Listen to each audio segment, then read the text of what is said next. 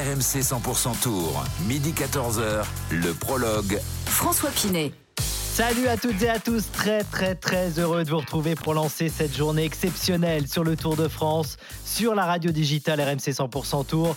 8 heures de direct non-stop pour vivre la 16e étape, un contre-la-montre entre Passy et Combloux, un contre-la-montre qui pourrait décider en partie du sort du Tour de France. On va en parler bien sûr. L'occasion en tout cas d'un nouveau face-à-face entre Vingegaard et Pogacar.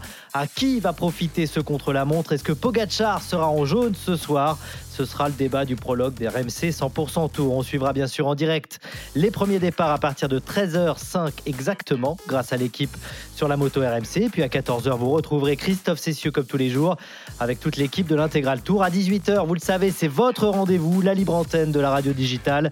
Une heure pour débriefer l'étape du jour. Pour nous rejoindre, c'est très simple 32-16, touche 9 et tous les soirs, on vous offre en plus des super cadeaux. Il y a une box 100% vélo à gagner tous les soirs entre 18h et 19h. Le 32-16 touche 9 également pour nous rejoindre dès maintenant et participer au prono du jour.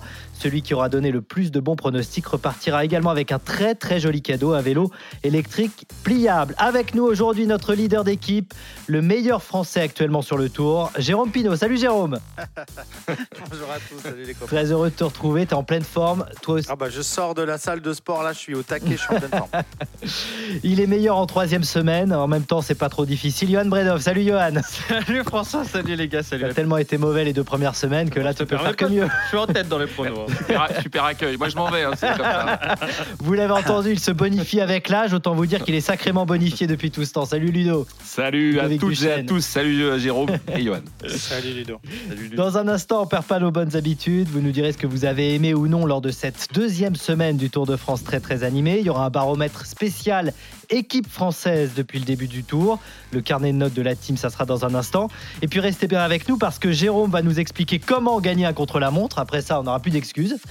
Et puis on sera aussi avec un spécialiste du contre-la-montre, Jérôme Coppel, notre consultant, champion de France du contre-la-montre, qui viendra nous voir pour nous parler évidemment de cette étape particulière. On verra aussi comment les coureurs ont préparé cette dernière semaine et géré cette journée de repos avec Mathieu Lestrat, qui est médecin de l'équipe Arkea Samsic. Sans oublier bien sûr vos pronos en fin d'émission. Et vous êtes de plus en plus nombreux à écouter la radio digitale RMC 100% Tour, donc on, en profite pour vous remercier énormément. La 16e étape du RMC 100% Tour, c'est parti et cette troisième semaine promet énormément.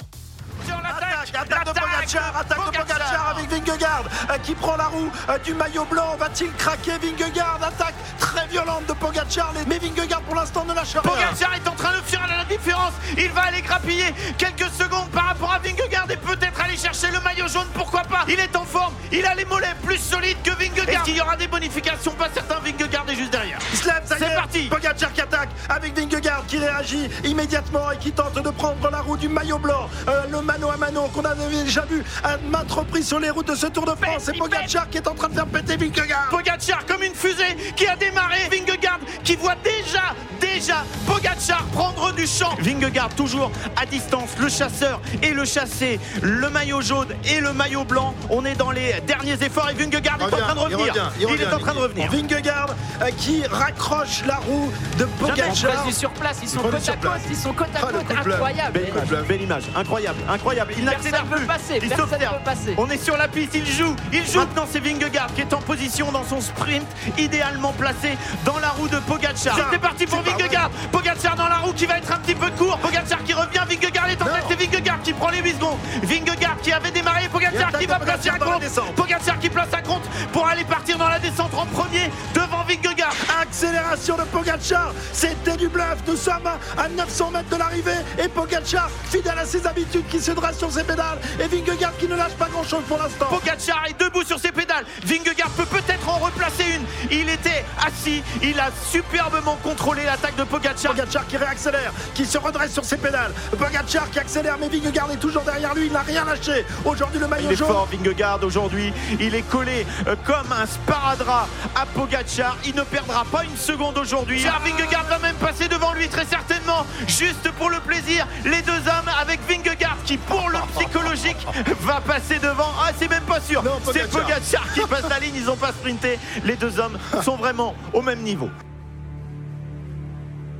Voilà, exceptionnel ce duel Pogacar-Vingegaard qui sera évidemment encore à l'affiche de cette troisième semaine. On a vibré, vous avez vibré ensemble, tous ceux qui nous écoutaient depuis un moment. La semaine dernière, du grand spectacle. On a hâte d'assister au dénouement, même si on va profiter évidemment étape par étape, et notamment aujourd'hui de ce duel sur le contre-la-montre. Avant de parler justement du contre-la-montre du jour, le petit rituel du début du prologue, c'est le fameux j'ai aimé, j'ai pas aimé de toute la team, qui concerne donc cette deuxième semaine du tour. Euh, un choix, messieurs j'ai aimé, j'ai pas aimé, Johan. Bah, le duel, le duel euh, Pogacar-Vingegaard. Je, je, vais être, euh, je vais pas être très original, mais on, l'attendait tellement en fait qu'on est heureux en fait qu'il ait lieu parce qu'on a eu très peur. Moi, je me rappelle euh, du Giro, on avait ce duel Roglic chez Venepool attendu et Venepool avait quitté le, le Tour d'Italie. Donc on était extrêmement déçus. Là, non, on y est. On a un des duels les plus euh, importants de l'histoire du Tour de France. C'est absolument incroyable ce qu'on est en train de vivre. Vraiment, c'est une édition qui va rester dans les, dans les mémoires, dans les, dans les annales. Donc moi, je, en fait, on prend un maximum de plaisir. Nous, on bosse sur ce tour, mais en vrai, quel pied de, regarder les étapes et, ce duel entre le, maillot jaune et le maillot blanc. Alors, qu'est-ce que tu n'as pas aimé sur cette deuxième semaine? Bah moi, c'est euh, plutôt un, je n'ai pas aimé même sur les deux semaines parce que finalement, c'est une équipe qui confirme dans la médiocrité. C'est la Quick Step la Quick Step qui ne fait absolument rien. Euh, je regardais un petit peu les, primes des, euh, des équipes. Et ben, la Quick Step, c'est une des équipes qui a, touché le, moins d'argent et ça te pose quand même une équipe sur ces deux semaines de Tour de France. Et sur cette semaine, on a eu l'abandon de, de, Fabio Jacobsen qui n'existait pas dans les sprints. Alors il a chuté évidemment. Euh, Jacobsen, Julien Alaphilippe. Alors très à l'offensive, mais pour pas grand-chose. Mm. Finalement, il est tout seul. Il est tout seul en plus. Euh, Cavagna qui n'a pas eu de, de, bonnes sorties, notamment, euh, je pense à cette étape à, Clermont-Ferrand, alors que c'était chez lui, il est resté dans le train pour Jacobsen qui a à peine pu euh, sprinter. Donc voilà, je suis très déçu de cette équipe euh, qui est on attend beaucoup mieux de la, Quick Step qui est une grosse écurie quand même dans le peloton. Et on notera euh, pas la Quick Step mais les équipes françaises également euh, tout à l'heure. Ludo, ton j'ai aimé, j'ai pas aimé de la deuxième semaine? Alors j'ai beaucoup réfléchi pour ton retour. j'ai aimé, alors non, c'est un peu en dehors du tour mais pas vraiment. J'ai aimé les confessions hier de Julien Alaphilippe. j'ai trouvé c'est c'est des confessions extrêmement franches. Il comme, dit qu'il n'a pas le niveau, il n'a pas les jambes. Voilà, il a été euh, totalement honnête et transparent. Moi, j'aime ce coureur et j'aime son état d'esprit. Euh, il est toujours à l'attaque on sent qu'il ne peut pas gagner une étape. vraiment, euh, il n'en gagnera pas, je pense, sur ce tour. Mais voilà, il est honnête envers lui-même, il, il, est honnête envers les autres. Il nous explique pourquoi il va quand même à l'attaque. Euh, voilà, pour, euh, pour participer. Il le dit d'ailleurs, il dit euh, que c'est une des railleries qu'on lui fait. Il dit Je, ne m'échappe pas pour faire plaisir au public. Il s'échappe plus pour, pour, pour faire pas pour faire plaisir, mais pour, pour participer, pour, pour leur donner un peu ce que, ce que le public lui donne tout au long de, hmm. de, sa, de, sa, de sa carrière, parce qu'il est vraiment l'un des plus encouragés. Donc j'ai aimé, j'ai aimé Julien sur un autre terrain. Et qu'est-ce que tu n'as pas aimé? Alors, je n'ai pas aimé les ultras du vélo. Euh, on a déjà parlé, mais ça m'a un peu euh, marqué là ces dernières étapes. Il y a eu beaucoup de, chutes dont les, spectateurs sont, responsables. on ne peut pas toujours les éviter, mais je pense qu'il faut vraiment faire attention. Et c'est pas nouveau. voilà, on, on, a assisté à beaucoup de, de faits de course ces dernières années. Mais là, je trouve qu'il y a un phénomène euh, d'ultra, j'utilise ce mot exprès, on le connaît dans le football. Mais là, vraiment, il se comporte d'une manière, notamment avec des fumigènes, avec des, avec des trucs qui n'ont rien à voir avec le vélo et rien à faire au bord du. C'est comme si on était sur. les spectateurs, là, c'est comme s'ils étaient sur le terrain de foot. Hein, c'est comme s'ils sont sur le terrain. Ils sont à 30 cm des coureurs. Donc il y a, y a, un minimum de respect. La spécificité du Tour de Exactement. C'est fantastique. On adore. Mais moi, je voudrais pas que ça. Notamment euh, l'histoire avec Benoît Cosnefroy. Ça, c'est magnifique pour le coup. Hein, quand il va avoir. Ah, ça, j'ai totalement adoré. Mais là, par exemple, quand ils, quand ils font tomber Sepkus, d'ailleurs, la Jumbo va peut-être porter plainte. Voilà, je trouve que ça va trop loin. Il faut, il faut quand même un minimum de respect. Il faut, il faut quand même. Je veux dire, les, coureurs, les, les, spectateurs leur disent de pas courir. Euh, ils ont du mal à, à l'entendre. Mais il y a quand même. Et la plus grande crainte, Ludo, et là je te rejoins, c'est que le tour se joue sur un, fait comme ça, avec un, spectateur qui bouscule un Vingegaard ou un Pogacar, alors que, que voilà, alors qu'ils sont en pleine montée. Imagine si ça, arrivait qu'il fasse tomber l'un des deux, évidemment. Ce serait juste dingue. Et qu'on oblige, et qu'on oblige les, les, organisateurs à mettre des barrières. On n'a pas envie aussi. Bien sûr. On n'a pas envie, donc on, on- on en appelle quand même un peu à la raison. C'est pas un stade de foot. hein. Je veux dire, à un moment donné, stop. Voilà, les mots, de faire les mots de Ludovic quoi. Duchesne, pour ceux qui nous écoutent et qui vont aller sur les routes du Tour, prudence, avant tout le respect pour les coureurs, évidemment, Voilà. qui, font, euh, qui nous font vibrer. Jérôme, j'ai aimé, j'ai pas aimé.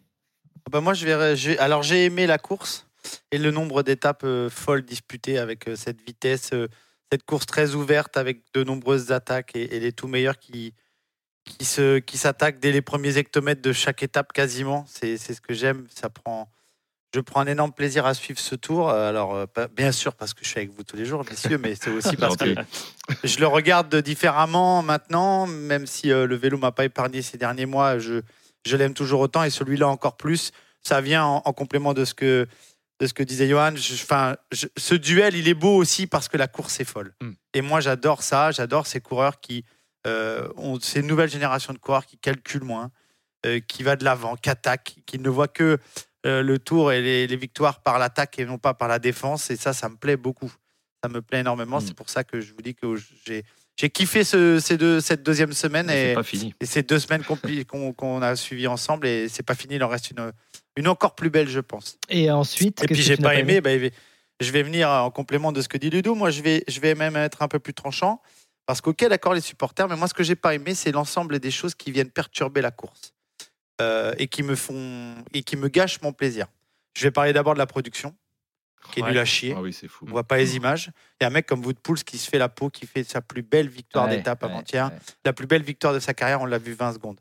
À Ouais. peine. Et Après- oh, après, gentil, là, Moi, je dirais hein. 3 secondes. Je Ouais. Oui, mais si après, la difficulté, là, Jérôme, c'est qu'il faut montrer aussi le duel que tout Non, le mais monde c'est un attend. métier, François, tu Non, le mais connais. attends, hein. attends, euh, François, dans le cas régie, tu as les images, tu vois que ça bouge pas. Tu restes au moins 20 secondes. Ouais, et a ouais, un mec ouais, non, tu toi, retournes. mais- Tu mais- fais l'inverse. Tu Ouais, fais l'inverse ouais, dans les ouais. 500 derniers mètres. Tu filmes le vainqueur et en régie, c'est focus sur, la, sur Pogacar et, et Vingegaard. Et s'il y a une attaque, on coupe à la Parce que limite. les- les- les- Mais tu, tu Ouais. montres le Non, vainqueur. C'est suis un manque de Non, respect mais je pour suis le d'accord vainqueur. avec toi pour le manque de respect pour le vainqueur, mais quand vous avez fait votre débrief, j'imagine que vous avez euh, largement parlé du duel Vingegaard-Pogacar et que bah, malheureusement le pauvre Poul s'est passé un peu un deuxième, Mais il le euh, mérite quand même. Il mérite qu'on le voit. Il Oui, mais qu'on le montre. l'image, nous, nous, on est là pour débattre et Ouais, pour ouais, parler de ce qui se passe. Oui, mais et pour la, et montrer la que chose la plus importante. Les gens aussi attendent Oui, mais ce les- duel. C'est pour ça que je te, Ah, mais dis ça. on n'a pas que des spécialistes du tour. Et alors, Ouais, alors non, pour mais- le coup, les non spécialistes du vélo visitent. Et la France et notre pays est magnifique, définitivement. Parce qu'on Mm. voit beaucoup, beaucoup, beaucoup, beaucoup, beaucoup, beaucoup de paysages. Ça, c'est vrai, oui. Mais c'est joli d'ailleurs. Parfois, on en oublie qu'il y a une course. Euh, et puis, l'autre élément extérieur. Et là, euh, je mets les pieds dans le plat une fois de plus. Parce que, Ludo, tu parles des spectateurs. Mais euh, on, bah, quid des motos? Ouais. Oui, bien Moi, ce que j'ai pas aimé, Oui. c'est qu'au bout de la deuxième semaine, je pense qu'une moto de France Télévisions et qu'une moto de l'équipe a fait euh, basculer le tour. Mm. Pour l'instant, c'est mon avis. Ouais, ouais.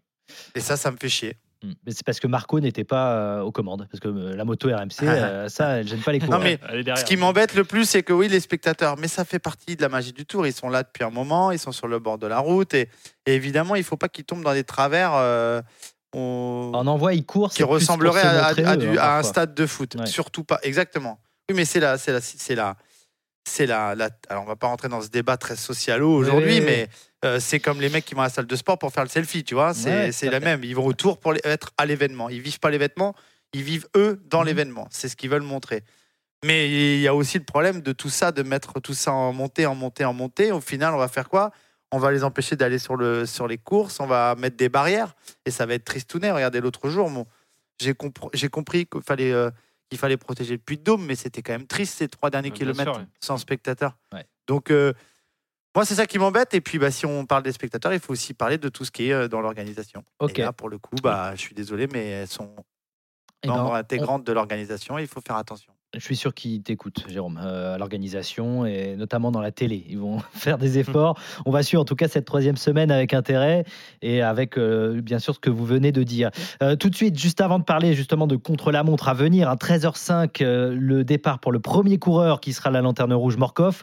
On va se rafraîchir la mémoire quand même après cette journée de repos. Vous êtes un peu engourdi sans doute. On va rappeler le classement général. D'abord, Johan, avec évidemment des enjeux. Euh, important pour aujourd'hui. Et oui, avec euh, Jonas Vingegaard, maillot jaune, 10 secondes d'avance sur, le, man- sur euh, le maillot blanc porté par euh, Tadej Pogacar. Le troisième est à 5 minutes et 21 secondes. Il s'appelle Carlos Rodriguez, le jeune coureur euh, d'Ineos. Euh, Adam Yates, quatrième, est à 5,40. Jay Hindley est à 6,38. Voilà les trois coureurs qui vont lutter certainement pour la troisième place, pour le podium de ce Tour de France euh, 2023. Ensuite, on va regarder les Français. Le Français le- le mieux classé, c'est David Godu qui pointe à 14 minutes et, et 7 secondes. Il fait euh, 11 secondes de mieux que Guillaume Martin qui est, qui est dixième. Donc on a deux Français dans le, dans le top 10. Attention parce que cette euh, place dans le top 10 est, menacée par Félix Gall qui est, juste derrière. Et ensuite, il faut euh, aller à la 20e place pour trouver euh, Clément Berthet, 20e. Et lui, il est à plus d'une heure quand même de Jonas Vingegaard. Je ne sais même pas si c'est arrivé déjà dans l'histoire du Tour qu'un 20e soit à plus d'une heure du, euh, leader, donc le, le maillot jaune porté par le Danois. Et justement, les maillots distinctifs, euh, on va les rappeler également avant cette euh, 16e étape. Bah, le maillot vert, il devrait rester sauf euh, accident de course. C'est euh, Jasper Philipsen hein, qui possède euh, plus de 150, presque 150 points d'avance euh, sur Mats Pedersen. On a Brian Cocard aussi qui est, qui est troisième de, de ce classement, mais c'est anecdotique. Le maillot à poids, il y en a deux coureurs à égalité, Giulio Ciccone et Nelson Paoles, mais c'est bien Ciccone qui, qui va le porter. Et le maillot blanc, évidemment, Pogacar, j'en ai parlé. Et la meilleure équipe, parce que ça a changé lors de la, lors de la dernière étape, bah, c'est la Jumbo, maintenant qui possède 3 minutes d'avance sur, euh, sur les Ineos. Ok, Johan. euh, on rappelle aussi que Matteo Jorgensen a abandonné ce matin. hein. C'est une des informations euh, du jour. Blessé à la cuisse, il ne participera pas à ce contre-la-montre. Le coureur de la, La cuisse, c'est à Movistar. la selle, ouais. Ouais, ça fait quatre euh, coureurs Movistar hein, qui ont disparu depuis le début du tour, après Enric Mas, Guerrero et euh, Antonio Pedrero. Pedrero. Il n'en reste plus que Pas quatre. facile à dire. le profil de- du contre-la-montre. Tiens, Ludo, puisque tu veux la parole, vas-y. Alors, un exercice en solitaire pour ce seul chrono du Tour. Euh, par exemple, il y en avait eu trois sur le Giro, un seul sur la Vuelta. Je crois qu'on en reparlera. 16e étape, donc départ de Passy, ville historique du 19e siècle dans le domaine du médical et du soin. Euh, les coureurs pourraient en avoir besoin. Arrivée Combloux, on est en Haute-Savoie. Euh, ville qualifiée par Victor Hugo de perle des Alpes. Pas sûr que les coureurs aient le temps d'admirer le panorama. Deux villes, étapes inédites, faut le rappeler. 22 km 400 pour puncher, grimpeur, même si la fraîcheur pourrait jouer aussi un rôle très important cet après-midi. Attention à la première côte de la cascade de cœur, non répertoriée, mais très violente. Avant, évidemment, la côte de Domancy, 2,5 km à 9,4%. Et comment ne pas évoquer euh, le blaireau sacré sur ce parcours lors des mondiaux de Salanches en 1980, où il se débarrassait de Baron Kelly. Vous l'aurez compris, Comblow, Passy, c'est pas du gâteau. Ouh là là là là là là. Ah, j'avais, j'avais un, Ah, il y avait un- alors il y avait un gag. il y avait un gag, mais là, Oh, le son, le son. mais là Et ça a son pas marché. téléphone l'a lâché au pire moment. C'est terrible ce qui se passe. Ah. Ah oui, Ah oui, ah, pour d'accord. mettre ça en plus. Ah, vous l'aviez pas, celle-là Bah, bien sûr, si. Salut, tu vas bien François Ouais, et toi C'est Comblow Passy, c'est pas du gâteau. Ouais, bien sûr. Voilà, donc blague à retardement, complètement raté. C'est de la radio. Hôtellerie Passy, c'est pas du gâteau. Hôtellerie Passy, tel est notre ghetto. Merci à la prod, ils sont meilleurs que moi. Bravo Najib. Merci les amis. Et c'est pour ça, euh, Ludo, euh, Najib et Kevin sont, sont très bons et très réactifs. Mais tu sais, tu peux les prévenir avant de ta Ah, blague. Je les- je l'avais prévenu, mais je voulais le faire moi. Et je, et je ne le ferai plus, donc Ludo qui, je qui ferai plus. découvre la radio, mais c'est pas peu, grave. C'est pas grave, c'est déjà la tentative. On va, voilà, on va, on va, Salut, on va la noter. gentil. On salue la tentative. Alors, on a parlé de ce contre-la-montre. Évidemment, ça nous amène à ce débat à midi 18 sur RMC 100% Tour. À qui va profiter ce contre-la-montre? Je veux un nom, messieurs. Vingegaard ou Pogacar? Johan? Euh, Pogacar. Ludo? Ouais, je connais mes petits camarades, je sais ce qu'ils vont dire. Vingegaard. Jérôme? Pogacar. Eh Oui. Pogacar. Juste avant de vous écouter un peu plus en longueur, Johan, est-ce que tu peux nous faire un petit récap euh, des duels sur chrono? Ça va nous donner euh, une idée euh, Bah, bien entre sûr. Pogacar et Vingegaard. Bah bien sûr, j'ai occulté le tout premier chrono entre les deux. C'était en 2018, c'était un, un prologue, à peine 2 km. Donc évidemment, je l'ai enlevé, sinon il y en a eu 8. 8 vrais euh, contre la montre et euh, Pogacar mène 5-3 dans les euh, confrontations. Le premier, c'était au Tour du Pays Basque en, en 2019, il y a 4 ans déjà.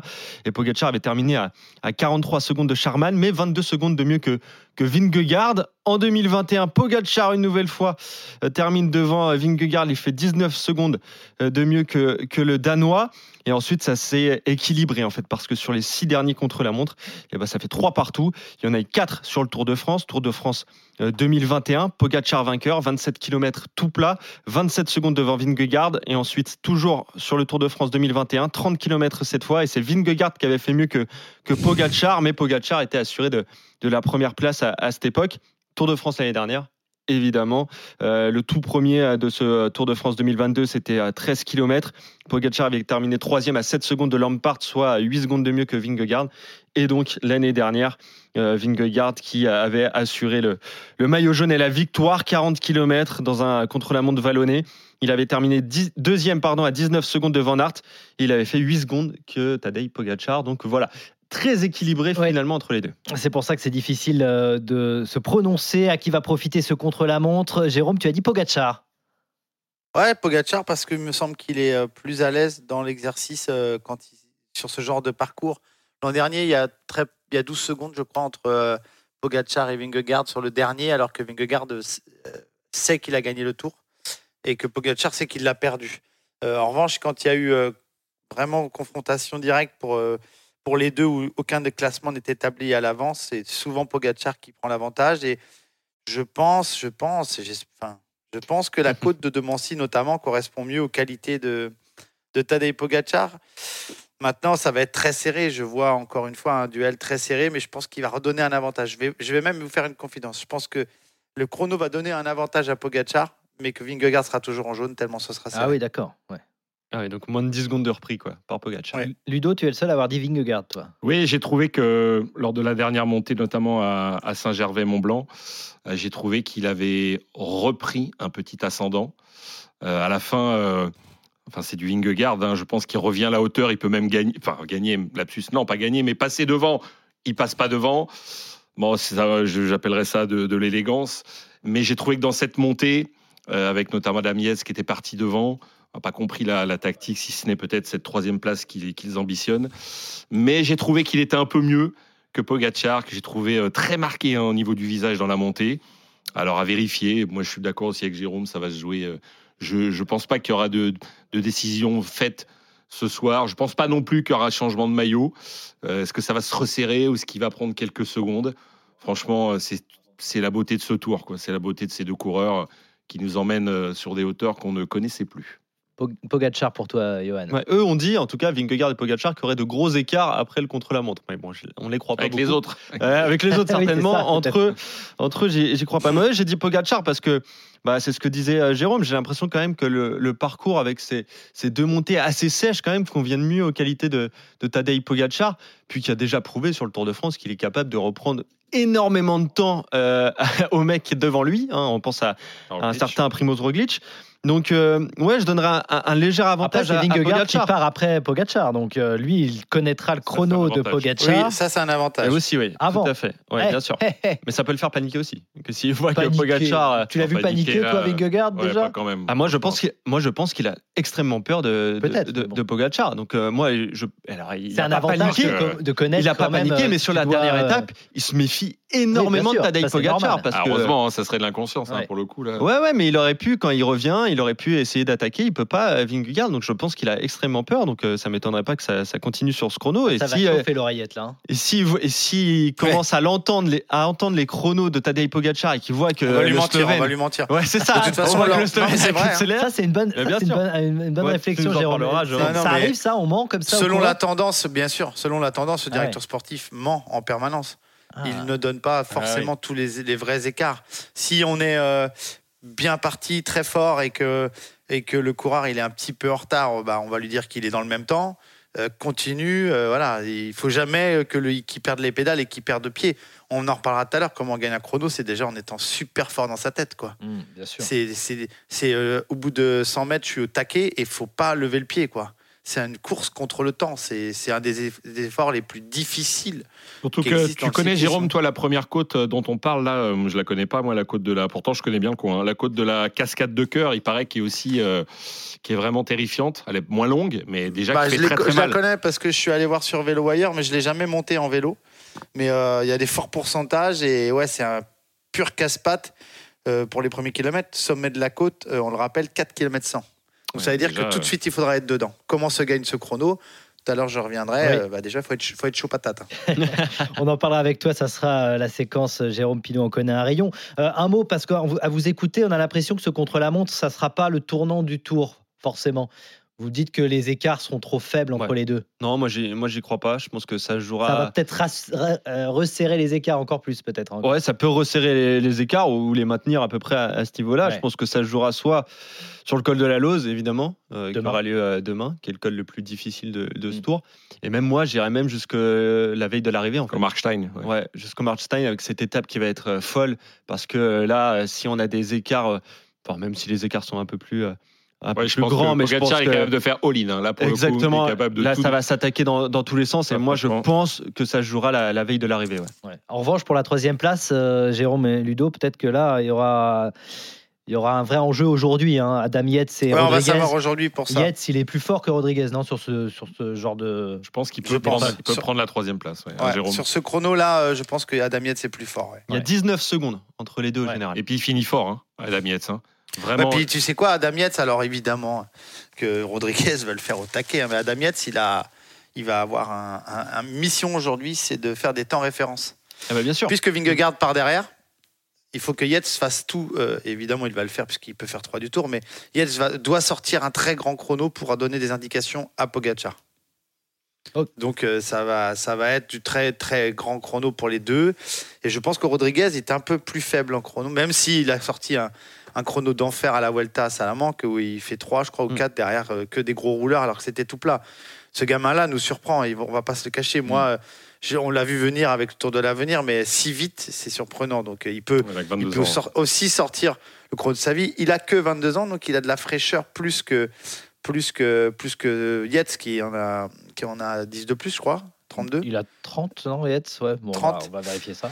Bon, écoute, euh, 31 voilà. Donc, euh, il, il va nous surprendre et je pense qu'il va bien finir ce tour, euh, Rodriguez. Et encore une fois, le but pour lui aujourd'hui, c'est de limiter la casse, voire même faire un meilleur chrono qu'Adam Yates, mais limiter la casse pour pas compromettre ses chances de place sur le podium, parce que dans la dernière semaine, bah, je l'ai dit hier, euh, entre midi et deux, il va falloir euh, pour pour UAE peut-être certainement faire des choix, Mm. notamment demain dans la Lose. Et pourquoi pas sacrifier Adam Yates L'erreur du AE, ce serait de, de trop vite tomber. Donc on en a deux sur le podium, c'est bien. Ouais. Il faut, Ouais, bien sûr. je- connaissant la mentalité, ça va pas arriver, hein, mais euh, il, faut, il faudra donc sacrifier euh, Adam Yates. Il va être content. Bon, on reparlera évidemment de ce chrono Ah bah oui, bon. pour la troisième place dans un instant. Juste, je voulais vous faire écouter euh, une euh, interview qu'on vient de recevoir de nos équipes sur place. C'est Rodolphe Rio qui euh, fait partie de l'équipe RMC euh, sur le Tour de France, qui a pu euh, croiser la maman de Tadej Pogacar, qui parle en français justement, de son fils. Professeur de français. À l'approche, Ouais, voilà, de. me. Exactement, à l'approche de ce, de ce chrono. Donc, vaut mieux qu'elle parle français si elle est professeure de français. Moi, j'ai eu des professeurs d'allemand qui n'étaient pas en allemand. tu- Bon, bref. Ouais, moi non plus. hein. J'espère qu'elle nous écoute pas parce qu'elle était sévère. On va écouter la maman de Tadej Pogacar tout de suite. C'était il y a quelques minutes avant le départ du chrono. Bonjour Marietta. Euh, Est-ce que vous pouvez me raconter un petit peu pourquoi vous êtes ici Comment ça se passe Nous Aussi sommes le- ici pour supporter Tadej, pour lui donner un peu, peut-être, espérons-le, un peu d'énergie pour pouvoir mieux monter. Vous êtes en famille ici Oui, toute la famille est au- en France euh, cette, cette semaine. Il y a la maman, le papa, la petite sœur, c'est ça Et la grande sœur et le grand frère. Ok. Vous suivez tout le, tout le Tour de France, toutes les étapes Non, pas toutes les étapes. Nous avons commencé euh, sur l'étape de la Reims. Et euh, nous, n'avons pas, nous ne sommes pas allés euh, sur toutes les étapes parce qu'on a beaucoup de travail avec nous-mêmes, nous déplacer, prévoir où nous allons nous mettre, euh, trouver de la place parce que ce n'est pas, c'est pas évident. Le Tour de France, là, il est, il est super excitant. Est-ce que vous avez des, des nouvelles de Tadej euh, de temps en temps Comment Tadej. Tadej Tadej. Euh, de Tadej, on, s'envoie un petit message le soir ou le matin euh, pour lui euh, souhaiter de la chance. Euh, autrement, on ne se parle pas avec lui. Il y, a, il y a du stress là ou c'est de l'e- de l'excitation de voir ce Tour de France qui est incroyable, cette bataille avec Yves Bah, ben oui, bien sûr, mais je crois que Tadej, je suis sûre que Tadej est assez euh, fort, qu'il euh, qu'il puisse supporter tous les efforts et euh, que tout se passera bien. L'ambiance sur les routes, elle est incroyable aussi. Oui, il y a trop de monde. C'est difficile de s'approcher de la route. euh, S'il y a trop de monde, euh, ils ne nous voient pas. Alors je préférerais qu'il y ait moins de monde. Vous sentez la... On sent que le public français aime de plus en plus Tadej. Euh, il y a des encouragements, on voit des drapeaux. Vous sentez aussi ça, qu'il est de plus en plus aimé par le public? Euh, oui, aussi, quand on passe, euh, quand les gens nous reconnaissent, ils nous saluent, ils nous disent qu'ils croisent les doigts, qu'ils supportent des. C'est c'est très agréable. Qu'est-ce qui, selon vous, va, va faire la différence là dans cette dernière semaine entre Tadej et, et Jonas? Qu'est-ce qui, euh, Je ne sais pas, je ne peux pas vous le dire. Je, je vais dire que je ne, m'y- je ne me connais pas en cyclisme, toujours pas. Et vous avez juste confiance en lui, vous avez le, Oui, oui, je lui fais tout à fait confiance. le regard bienveillant de, de la maman. Peut-être le fait de vous savoir aussi ici, d'avoir sa famille, ça, c'est peut-être un surplus de motivation pour lui. euh. Euh, Je crois que oui, oui. Vous, il, vous- arrive à vous reconnaître sur le bord de la route pendant les étapes Bah, euh, pendant le, euh, la contre-la-montre, pas. Je suis sûre que non, parce que là, il est tellement concentré. Sinon, euh, lorsqu'il passe, il nous voit, il nous salue, il nous fait un petit signe. Ou, ça dépend de la situation. C'est la première fois que vous faites le. vous- Non, la, la troisième fois que nous suivons euh, le Tour de France. Ça se passe toujours bien, les, les gens sont accueillants, le public. Oh, pas est- toujours, pas toujours. La maman de Tadej Pogacar, Oh, voilà, La qui- bombe. qui Pas parle, toujours. Euh, qui parle euh, très très bien le français. Vous l'avez noté puisqu'évidemment elle a, elle a professeur de français.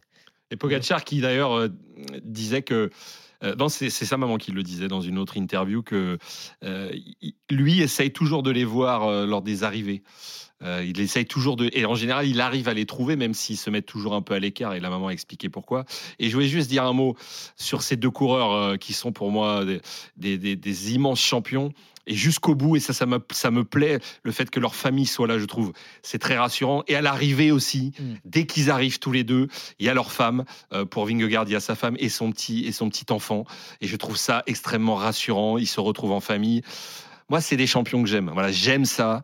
On peut être un sportif, un, euh, on peut être un, un Alcaraz, un Djokovic, on peut être au top niveau de son sport et puis après redevenir très simple. Et j'ai l'impression que ces deux coureurs sont très simples dans la vie de tous les jours. Moi, j'aime. Alors, midi 31, on revient dans un instant avec Ludovic Duchesne. Vous l'avez entendu, Johan Bredov, Jérôme Pinault, bien sûr. RMC 100% Tour, ça continue en direct sur la radio digitale. Jusqu'à 14h, on va continuer de parler de ce contre-la-montre avec Jérôme Pinault qui va nous expliquer comment on peut gagner un contre-la-montre. Après ça, plus d'excuses. On sera avec Jérôme Coppel, un spécialiste de cette discipline qui est le consultant RMC, bien sûr, vous le connaissez, et qui viendra nous faire un petit coucou. Restez avec nous, à tout de suite. RMC 100% Tour, midi 14h, le prologue. François Pinet. Il est midi 33, RMC 100% Tour avec Jérôme Pinault, Ludovic Duchesne, Johan Bredov. Aujourd'hui jusqu'à 14h, en direct bien sûr pour suivre la 16e étape, le lancement de cette troisième semaine qui promet d'être folle. 16e étape particulière puisque c'est un contre-la-montre que l'on va suivre en direct à partir de 13h05. Justement, le contre-la-montre, vous savez pas comment gagner sur un contre-la-montre? Eh bien Jérôme va tout nous dire. RMC 100% Tour. Pinot en connaît un rayon. Parce que tous les jours dans le prologue, notre leader d'équipe, Jérôme Pinault, nous éclaire sur une stratégie d'équipe, le rôle d'un coureur, nous donne des conseils pour mieux comprendre le vélo. C'est toujours éclairant. Aujourd'hui, Jérôme, comment on fait pour gagner un contre-la-montre? Alors déjà, je vais euh, dire que je ne suis pas un grand spécialiste du chrono. Ça va faire rire beaucoup de monde qui vont, quand ils vont m'entendre parce que je, n'ai jamais été un grand coureur en, contre-la-montre. Mais j'en ai côtoyé des grands. Et celui-là, plus particulièrement, de chrono, va falloir l'attaquer euh, l'attaquer très chaud. Je pense que dès le, matin au réveil et dès l'approche, euh, il n'y a pas une épreuve plus importante euh, qui demande un échauffement millimétré que le contre-la-montre. Donc les, les entraîneurs, les coureurs euh, travaillent ensemble, discutent ensemble sur le protocole d'échauffement. Je pense que le contre-la-montre se gagne sur l'homme traîneur. Il se, en tout cas, il peut se perdre dans la séance d'échauffement. Et ensuite, il faut être tout de suite, tout de suite concentré et tout de suite dans le rythme, puisqu'on on l'a dit tout à l'heure, il y a cette côte euh, au bout de 4 km 100 qui va être euh, la, la côte qui va peut-être faire la différence avec celle de Domancy évidemment, mais celle du début, il faut pas se rater. Il faut être dedans tout de suite, dans le rythme tout de suite. Et puis ensuite, il faut avoir du bon matériel, une bonne position aéro. Et puis surtout, messieurs, il faut avoir une caboche d'enfer parce que c'est euh, un exercice où on lutte contre le temps. On a toujours mal. Il faut aller plus loin que le mal et sans aller trop loin non plus pour pas exploser sur le final. C'est une bataille contre soi-même. Ne jamais se déconcentrer, prendre les bonnes trajectoires, c'est une certitude, mais toujours, toujours pousser, tirer, pousser, tirer jusqu'à l'arrivée. Ne jamais se relâcher, ne jamais se déconcentrer. Et surtout, surtout, le plus important pour un coureur du chrono, on doit passer la ligne en ayant, en ayant eu l'impression de ne pas avoir fait un très bon temps. Ça veut dire qu'on est allé très loin dans le mal. Et quand on se fait mal, on n'est pas content de soi parce que parce qu'on souffre. Et quand on a, si on n'a pas souffert sur un chrono, c'est qu'on n'a pas fait un bon temps. Le mec qui passe la ligne et qui dit ouais, ça allait pas mal aujourd'hui. En général, c'est qu'il n'a pas pas tout donné.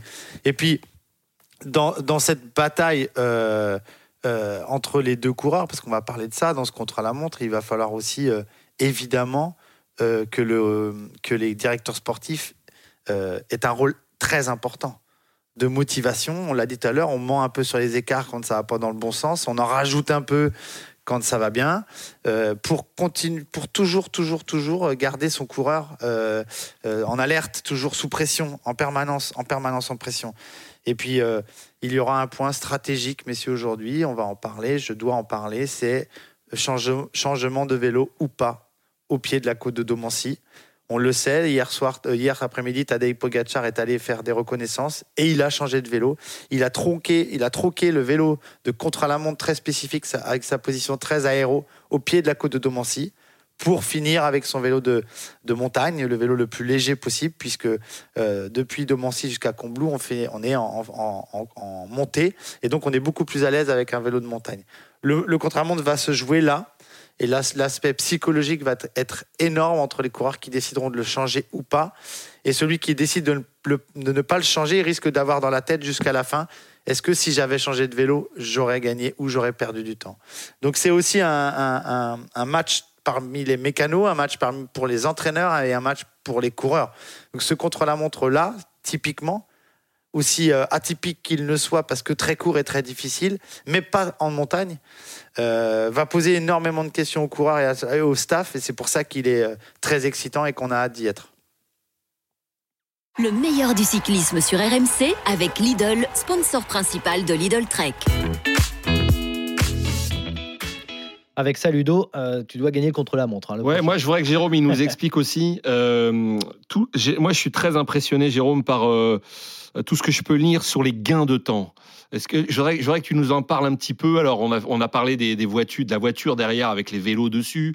On parle des combinaisons. On parle des maintenant j'ai carrément lu qu'on mettait des chaussettes pour gagner encore plus de temps.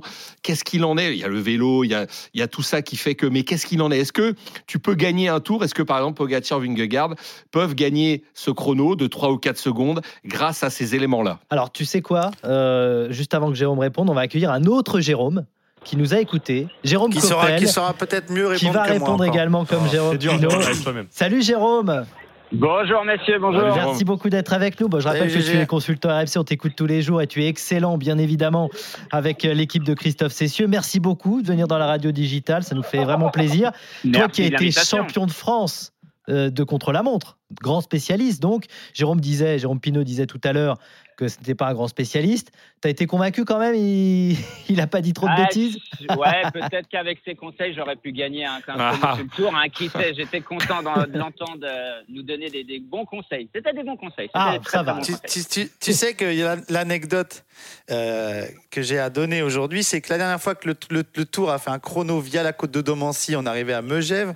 J'étais sur le Tour de France et c'est la première fois que je montais sur une moto pour commenter un contre-la-montre derrière mon Marco National. Et qui est-ce que j'ai suivi Ah, Jérôme Ah, Coppel. c'est vrai Génial. Ah, bah, je, Bah oui. je savais même pas. J'étais derrière toi, ouais. Ah bah c'est grâce à ça que tu as gagné. Ouais, ouais, il m'a- il m'avait pas donné les conseils. hein, Il était en train de dire Je peux dire que, l'antenne, eh, je peux dire que j'ai eu le temps de voir, eh, j'ai eu le temps de voir le paysage, que ça allait pas vite. Ah Rappelle- Rappelle-moi ton meilleur classement sur un. Non, chrono non, jamais. euh, Ah, Médor. jamais de, jamais de comparaison avec toi. Jérôme Surtout en j'ai ton meilleur classement. Attends, le duel des Jérôme, je crois qu'il Ouais, j'ai j'ai ton meilleur classement sur un chrono, Jérôme. euh, Jérôme Pinot, c'était euh, au championnat de France 2010, tu fais quatrième. Ah ouais, quand même. Quand même. Ah oui, championnat de France. Ouais, attends. Championnat de Ah. France. Attends, Oh, Jérôme. Ah, mais c'est attends, pas le même attends, niveau. Monsieur Coppel, attendez. Monsieur Coppel, attendez, parce que Jérôme Pinot Oui, termine à champion 1 de France, minute hein. 12 et Jérôme Coppel termine 19e à 3,46. Il t'a mis 2 Ouais. minutes 30 dans la tête. Oui. hein. Qu'est-ce qui s'était oui, passé oui, ce jour-là Sur le même sur le même parcours que où GG est devenu champion de France. Ouais, hein. tu vois. Bah alors. Voilà, voilà. C'était un problème d'état de forme là à l'époque, un problème d'état de forme. années- Les années se suivent et ne se ressemblent pas. Et pour information, Monsieur Pinot, quand tu m'as suivi, j'ai quand même fait 11e de chrono-là. Mais oui, je sais, je sais, je quand sais, même je pas sais. mal. Bon, on a Dans oui, ta combinaison de champion de Est-ce France. qu'on peut accueillir Et GG, tu avais changé de vélo T'avais pas changé de vélo Ah, mais, je- euh, non, non, mais c'était pas tout à fait pareil. On avait très peu de plats. hein. Nous, on partait directement de Salanches à Domancy. Donc, euh, et après, on arrivait à Megève, un petit peu plus haut. Il y avait quasiment pas de plat. Mais pour information, Chris Froome, qui avait gagné le chrono, avait tout fait en vélo de chrono, lui. Ouais. En, en 2016, hein, je parle. Hmm. Mais là, j'aurais la- quelques, ça- j'ai quelques petites infos à vous donner parce que j'ai mis, je pense, du début des paddocks à Bah, vas-y. ici, là, le, le début de l'émission, au moins euh, 45 minutes pour venir pour essayer de piocher quelques informations. Ah ouais, on, on est Ah preneur, bah, on est preneur. Alors, déjà, un truc qui est assez surprenant, c'est qu'il n'y a pas de zone définie de changement. ASO n'ont pas mis, comme au Giro ou comme on a pu avoir au pied de la planche des belles filles, un endroit pour changer les vélos. Donc, les coureurs peuvent changer les vélos quand ils veulent. Donc, j'ai discuté avec Adrien Petit, par exemple. Alors, bien sûr, c'est pas son objectif, mais lui il m'a dit, moi, je vais changer de vélo. Je lui ai dit, tu vas changer où? Il m'a dit, j'en sais rien. Je vais aller le plus loin, le plus loin possible dans la bosse sur l'élan et après je changerai de vélo. Ça c'est pour ceux qui ne jouent pas bien sûr le- la victoire. Ah ouais, là, erreur, erreur. Celui qui change pour la gagne, GG, il change en bas. Voilà, alors la plupart, ceux qui vont changer vont changer en bas. Par contre, euh, j'ai regardé, ça, il y a des petites indications, les vélos ont des transpondeurs. Euh, chez Jumbo Visma, déjà, ils ont des nouveaux vélos qui sont tout noirs et un peu plus légers que leurs vélos habituels, des vélos de chrono, je parle. Et les transpondeurs sont tous sur les vélos de chrono. Et hier, ils ont fait toutes les reconnaissances. Et encore ce matin, j'en- j'ai vu euh, Van Aert. Ils sont euh, en vélo de chrono, même dans la bosse de Domancy. Euh, donc, à mon avis, Jumbo ne devrait. Alors, à part qu'ils aient bluffé, mais je pense pas qu'ils changent de vélo. Par contre, euh, Jérôme, tu as raison. Pogachar, hier, a fait des tests. Bien sûr, on n'a pas pu avoir. J'ai pas réussi à avoir d'informations. Ils m'ont pas dit s'il allait changer de vélo ou pas. Mais en tout cas, je pense que Vingegaard ne changera pas de vélo. Personnellement, j'ai fait le parcours ce matin en voiture, en, reconnaissance avant de, rejoindre l'équipe. Perso, je changerai pas de vélo non plus. Euh, D'accord. pa- parce que, alors oui, il y a le départ, il y a cette bosse raide là, la cascade de, de cœur. Après, il y a une longue descente, etc. Une vallée vers euh, Salanches, un bon bout de plat. Et effectivement, il y a Domancy, les 2 km 500 de, de Domancy. Mais après, il y a ce faux plat. Euh, le chrono s'arrête pas en haut de la côte de Domancy. Après, il y a ce long faux plat pour aller jusqu'à Combloux. Et là, si on est vraiment bien habitué au vélo de chrono, euh, qu'on peut rester en position sur des pentes à 3, 4, 5 je pense qu'il y a un réel avantage à garder le vélo de chrono après la côte de Domancy. Mais encore faut-il que le vélo de chrono fasse pas 3 kilos de plus que le vélo de route. Euh, je sais que des coureurs, certains grimpeurs vont changer de vélo, eux, parce qu'ils n'arrivent pas à développer la même puissance en position chrono que sur leur vélo de route. Donc ils se disent, je suis prêt à perdre 20 ou 30 secondes pour changer de vélo au pied de la côte de Domancy, plutôt que de perdre une minute, puisque j'arrive pas à développer la même puissance dans la côte de Domancy. Donc euh, pour l'instant, c'est partagé. Euh, chez Arkea Samsic, il y en a qu'un, par exemple, qui va changer de vélo. Alors ok, il y en a aucun certainement chez eux qui va viser la victoire d'étape, voire le podium, mais quand même, ça nous donne des indications. Donc on va avoir un peu de tout. C'est pas comme à la planche des belles filles où 90% du peloton avait changé de vélo. Ça va être stratégique, donc ça, ça va être très très intéressant. Euh, pour rebondir sur ce que disait Ludo, Ludo, tu avais donc cette question sur Oui, le Jérôme, gain de du coup. temps, donc tu peux la poser à Non, Jérôme Coppel aussi, qui était un c'était- Je spécialiste. sais pas si Jérôme Coppel nous a entendu. C'était sur les gains marginaux. Est-ce- Ouais. Qu'est-ce que vous pouvez nous, nous, nous dire et ou nous expliquer? Parce que moi, c'est vrai que c'est aussi un sujet qui me passionne. Alors, il y, a- il y a beaucoup de choses à dire. J'ai pas, euh, c'est c'est dommage, j'ai laissé dans, dans mon ordinateur les, les différentes études qui ont pu être faites sur euh, voilà la différence entre telle marque de vélo de chrono, euh, tel casque, etc.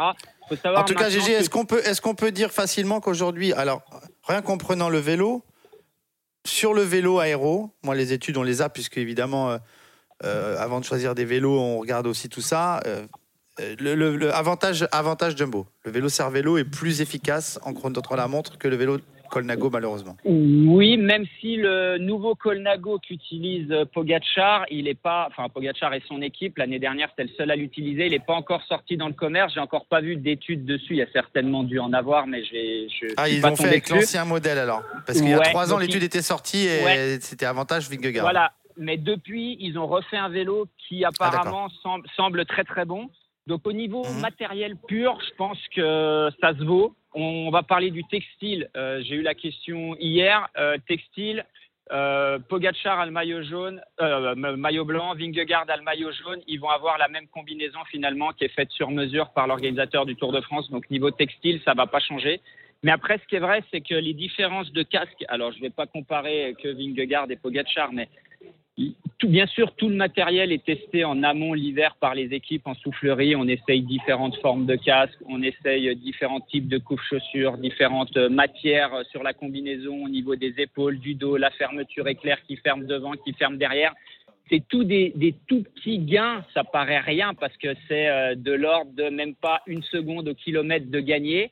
Mais si on en accumule quelques-uns, bah, en bout de ligne, ça peut faire quand même une belle différence. Sauf, sauf, Aujourd- sauf GG, sauf- ouais, vas-y, c'est ça que tu allais dire, c'est ce que j'allais te poser comme Je, question. je sais pas, je sais pas si c'est ça, mais aujourd'hui, dans des bosses raides comme ça, le côté Voilà. aéro va un peu moins rentrer en compte. Il va être atténué.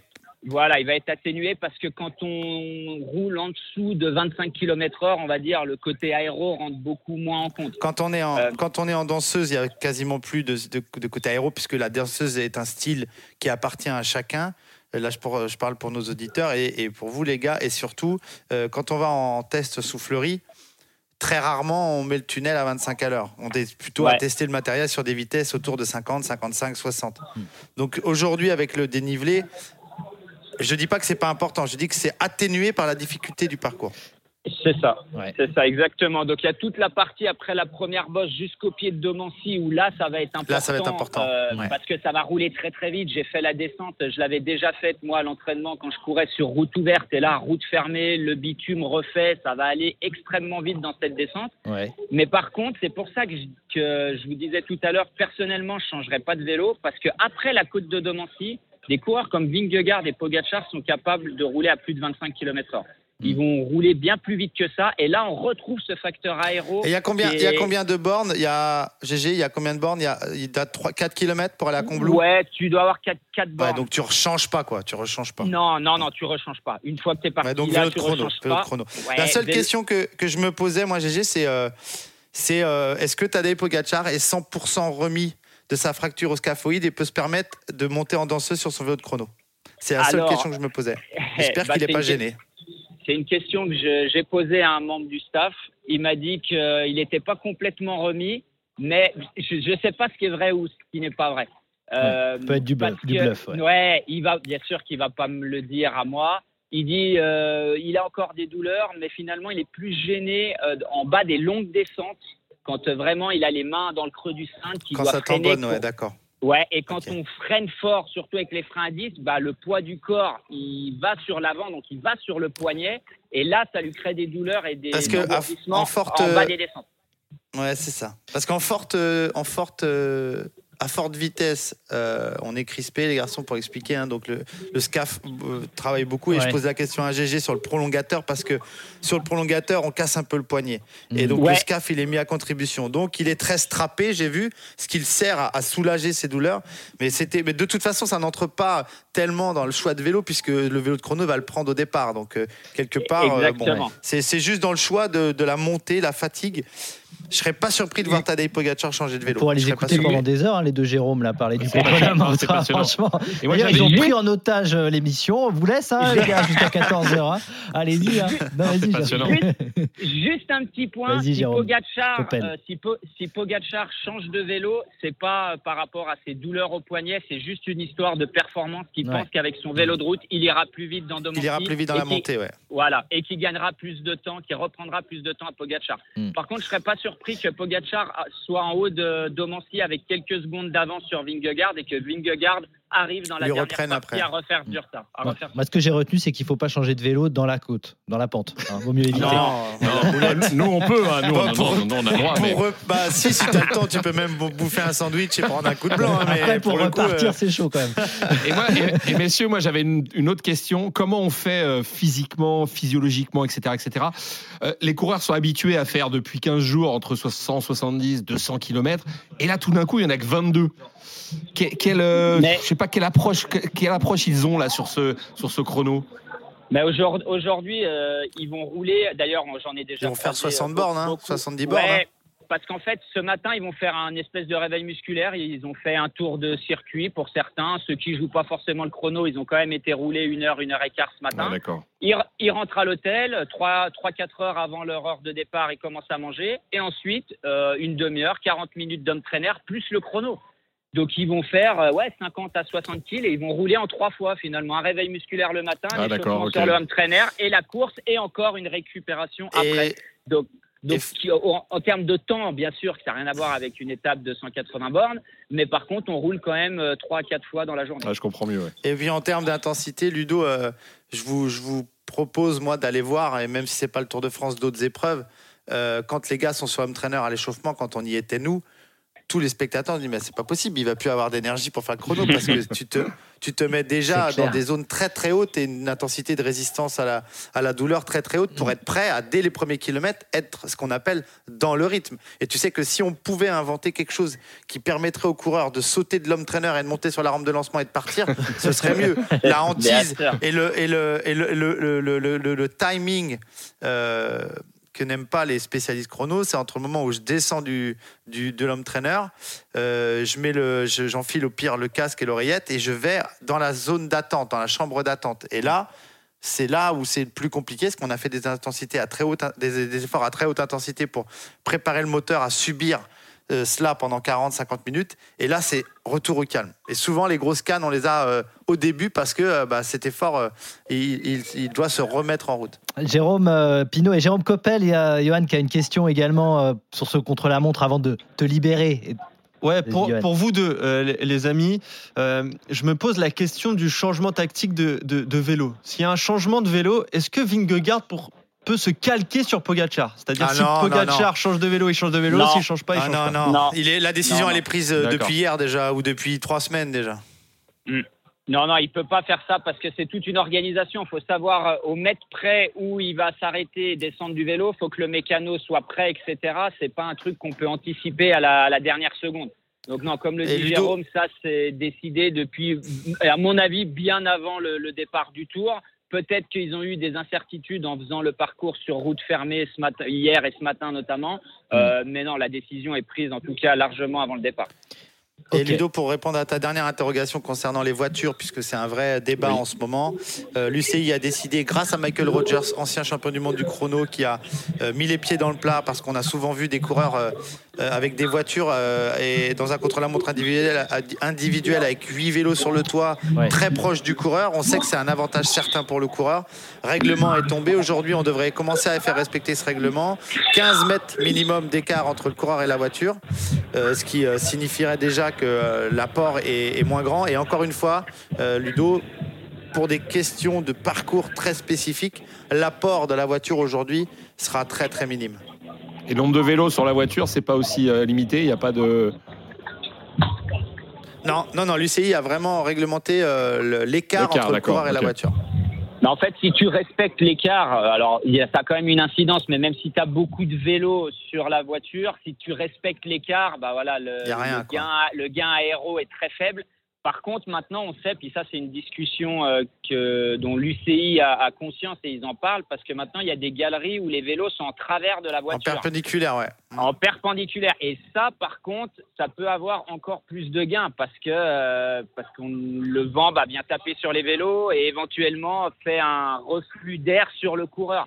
Donc il y a aussi cette Ah, fou, question hein, de la galerie. Est-ce que les vélos euh, perpendiculaires vont être autorisés ou pas? Alors pour aujourd'hui, oui, bien sûr, mais pour les années à venir, ça sera des questions qui vont se poser. C'est assez incroyable euh, tout ce qui se passe sur ce contre-la-montre. On voit que c'est une course dans la course, hein, que c'est vraiment très très ce qui, différent. va être, ce qui va être très difficile à faire respecter ces 15 mètres, c'est notamment aujourd'hui euh, dans la montée de. Domancy, parce que à 15 mètres, avec le nombre de spectateurs, tu vois plus ton coureur. Ah oui, Impo- ah, raison. Impossible. On, on a fait la- le parcours, hein, je vous ai dit, je l'ai fait ce Ouais. matin. Euh, en- S'il garde 15 mètres, il y aura euh, 50 personnes entre le coureur et la Entre voiture. le coureur Dès que et le les coureur voitures, va passer, ça va se refaire. Impossible, c'est impossible. Et il Ah y aura oui. de toute façon, il y aura même pas 15 mètres entre le coureur et la moto de devant non plus. On a parlé des motos, ce qui s'est passé à Jouplane, etc. Elles seront plus loin, mais il y aura pas 15 mètres non plus parce que sinon il y aura trop de trop de Il y a monde des spectateurs entre qui la vont se mettre moto. entre les deux. ouais. Et il y a un monde complètement dingue dans la côte de Domancy. Il faut savoir, euh, donc moi je suis au Savoyard, ici la côte de Domancy c'est vraiment un mythe. Euh, on va avoir les championnats du, les super championnats du monde en 2027 là, qui va regrouper, qui, qui regroupera toutes les disciplines du vélo. Ça sera ici à Domancy. Enfin, il y a, c'est noir de monde. Il y a déjà pas pas un mètre pour remettre un spectateur. Donc ça va être la folie. C'est pour ça que la distance ne sera pas respectée. Mais comme l'a dit Jérôme, dans une montée est aussi pas, ouais. raide, on va pas rouler à 40 à l'heure. Donc ça, il y aura pas de, de problème pour le, le gain aéro. Et d'ailleurs, Jérôme, quand tu arrives, les deux, hein, quand, quand tu arrives du côté de Combloux, euh, moi j'ai des amis là-bas, donc on y va de temps en temps, euh, il y a, il y a une. euh, y une- C'est pas une statue, mais une espèce de pancarte qui nous dit que voilà, Hino a gagné là, qu'il a, la route Hinault. voilà, qu'il a gagné, qu'il a été champion du monde. Et, euh, et euh, ouais, c'est très joli partout. Il y a des points de vue extraordinaires. C'est vrai que bon, les coureurs, évidemment, n'auront n'auront pas le temps de regarder tout ça, mais, euh, mais, mais bon, c'est, on en prend plein les yeux. partout, moi je note surtout, hein, Ludo. hein. Ah oui, oui, à. Combloux, absolument. ouais. Des très bons, des très bons. Bah, faut qu'ils appellent. 32 16 touche 9. Il faut qu'ils nous appellent euh, ce Pourquoi soir. On à partir de, 18h, entre 18h et 19h. On est avec Jérôme Pinot, avec Jérôme Coppel. C'est passionnant, évidemment, toutes ces questions autour du contre-la-montre. Jérôme, d'ailleurs, euh, est-ce que tu peux te mouiller un petit peu? Parce que bon, t'as entendu euh, parler de Vingegaard, Pogacar qui pourrait être avantagé. Pour toi, ce contre-la-montre-là, comme tu connais les routes par cœur, ça va avantager lequel des deux? Alors, euh, avant de l'é- l'étape de dimanche dernier, j'aurais dit Pogachar parce que les bosses lui conviennent mieux. Elles sont courtes, elles sont raides, elles sont bien sur sa filière explosive. Mais euh, de ce que j'ai vu dimanche et des quatre derniers kilomètres du haut de la côte de Domancy à Combloux, euh, moi je mets un petit avantage Vingegaard. J'ai l'impression qu'il est un petit peu plus frais et surtout dimanche dans la montée en direction du BT, j'ai eu l'impression qu'il était un peu, un peu plus puissant que Pogachar. Et c'est exactement ce qu'il faudra avoir aujourd'hui. Il faudra avoir beaucoup, beaucoup de puissance. Après, Et Vingegaard est plus à l'aise, je trouve, depuis le début de ce tour dans les descentes que ne l'est Pogacar. Ouais, sur, sur la montée du BT, GG, euh, c'est compliqué de. C'est quand même roulant, quoi. C'est plus facile qu'aller dans la roue que de mettre des sacoches. Moi, je trouve Oui, qu'à chaque fois ouais. que ça a été raide, il l'a distancé et il revient Ouais. quand c'est roulant. Ouais, mais la fin du Bethel, vraiment les 500 derniers mètres là où, enfin les 800 derniers Ouais, mètres là où raide, Pogacar a attaqué, c'est très très raide et Vingegaard n'a pas perdu un mètre cette fois, contrairement Non, à puis il est resté assis sur la selle. ouais.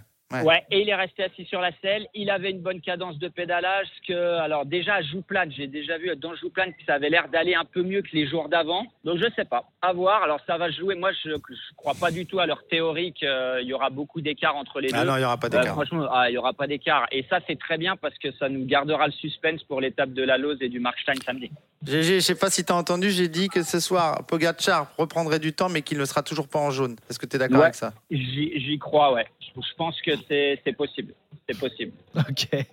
Bah. Sauf s'il y en a un qui se satellise dans la descente. Ah, là, du coup, bon. Alors, on, bah, on serait triste. a- On serait triste. Ouais, ouais, c'est dangereux. hein. A- Attention, un vélo hyper aéro Ah, ouais. avec des fortes Oh, vitesses, comme dit GG, on va serrer les fesses, hein, parce que Ouais. ça peut. euh, parfois, on peut perdre le contrôle du vélo. Et pour parler un petit peu aux spécialistes, beaucoup de coureurs ont des roues à l'avant très très hautes, des profils très très hauts, des 60 voire des 80. Donc c'est euh, la hauteur de, de la jante qui est très très haute. Alors il n'y a pas de vent pour l'instant, il n'y a pas de vent, mais par contre vous prenez un petit trou, une légère bourrasque en sortie de virage dans une descente et vous pouvez, euh, ce qu'on dit, guidonner. Le guidon peut partir dans tous les sens et vous pouvez chuter. Donc il faudra quand même faire attention sur le choix de la roue avant aussi. Bon, Jérôme Coppel, euh, parfait, comme d'habitude. Euh, Ouais, on va te laisser, hein, on va vous séparer, les Jérôme, parce que sinon, vous allez faire toute l'heure comme ça. Donc, nous, il nous reste une heure Ouais, avec Jérôme Sinon, sinon, Je peux dire, sinon, un- on peut- je peux dire un- un- Vas-y, vas-y, Vas-y. Jérôme. Pinot, vas-y. Non, mais je dis, je dis, c'est un élément super important que vient de donner GG. Ouais. On va regarder quelle roue avant utilisent euh, les coureurs. Les- notamment les favoris, s'ils partent avec une roue à bâton, ils changeront de vélo. Ils ne monteront pas Domancier avec une roue à bâton. D'accord. Voilà.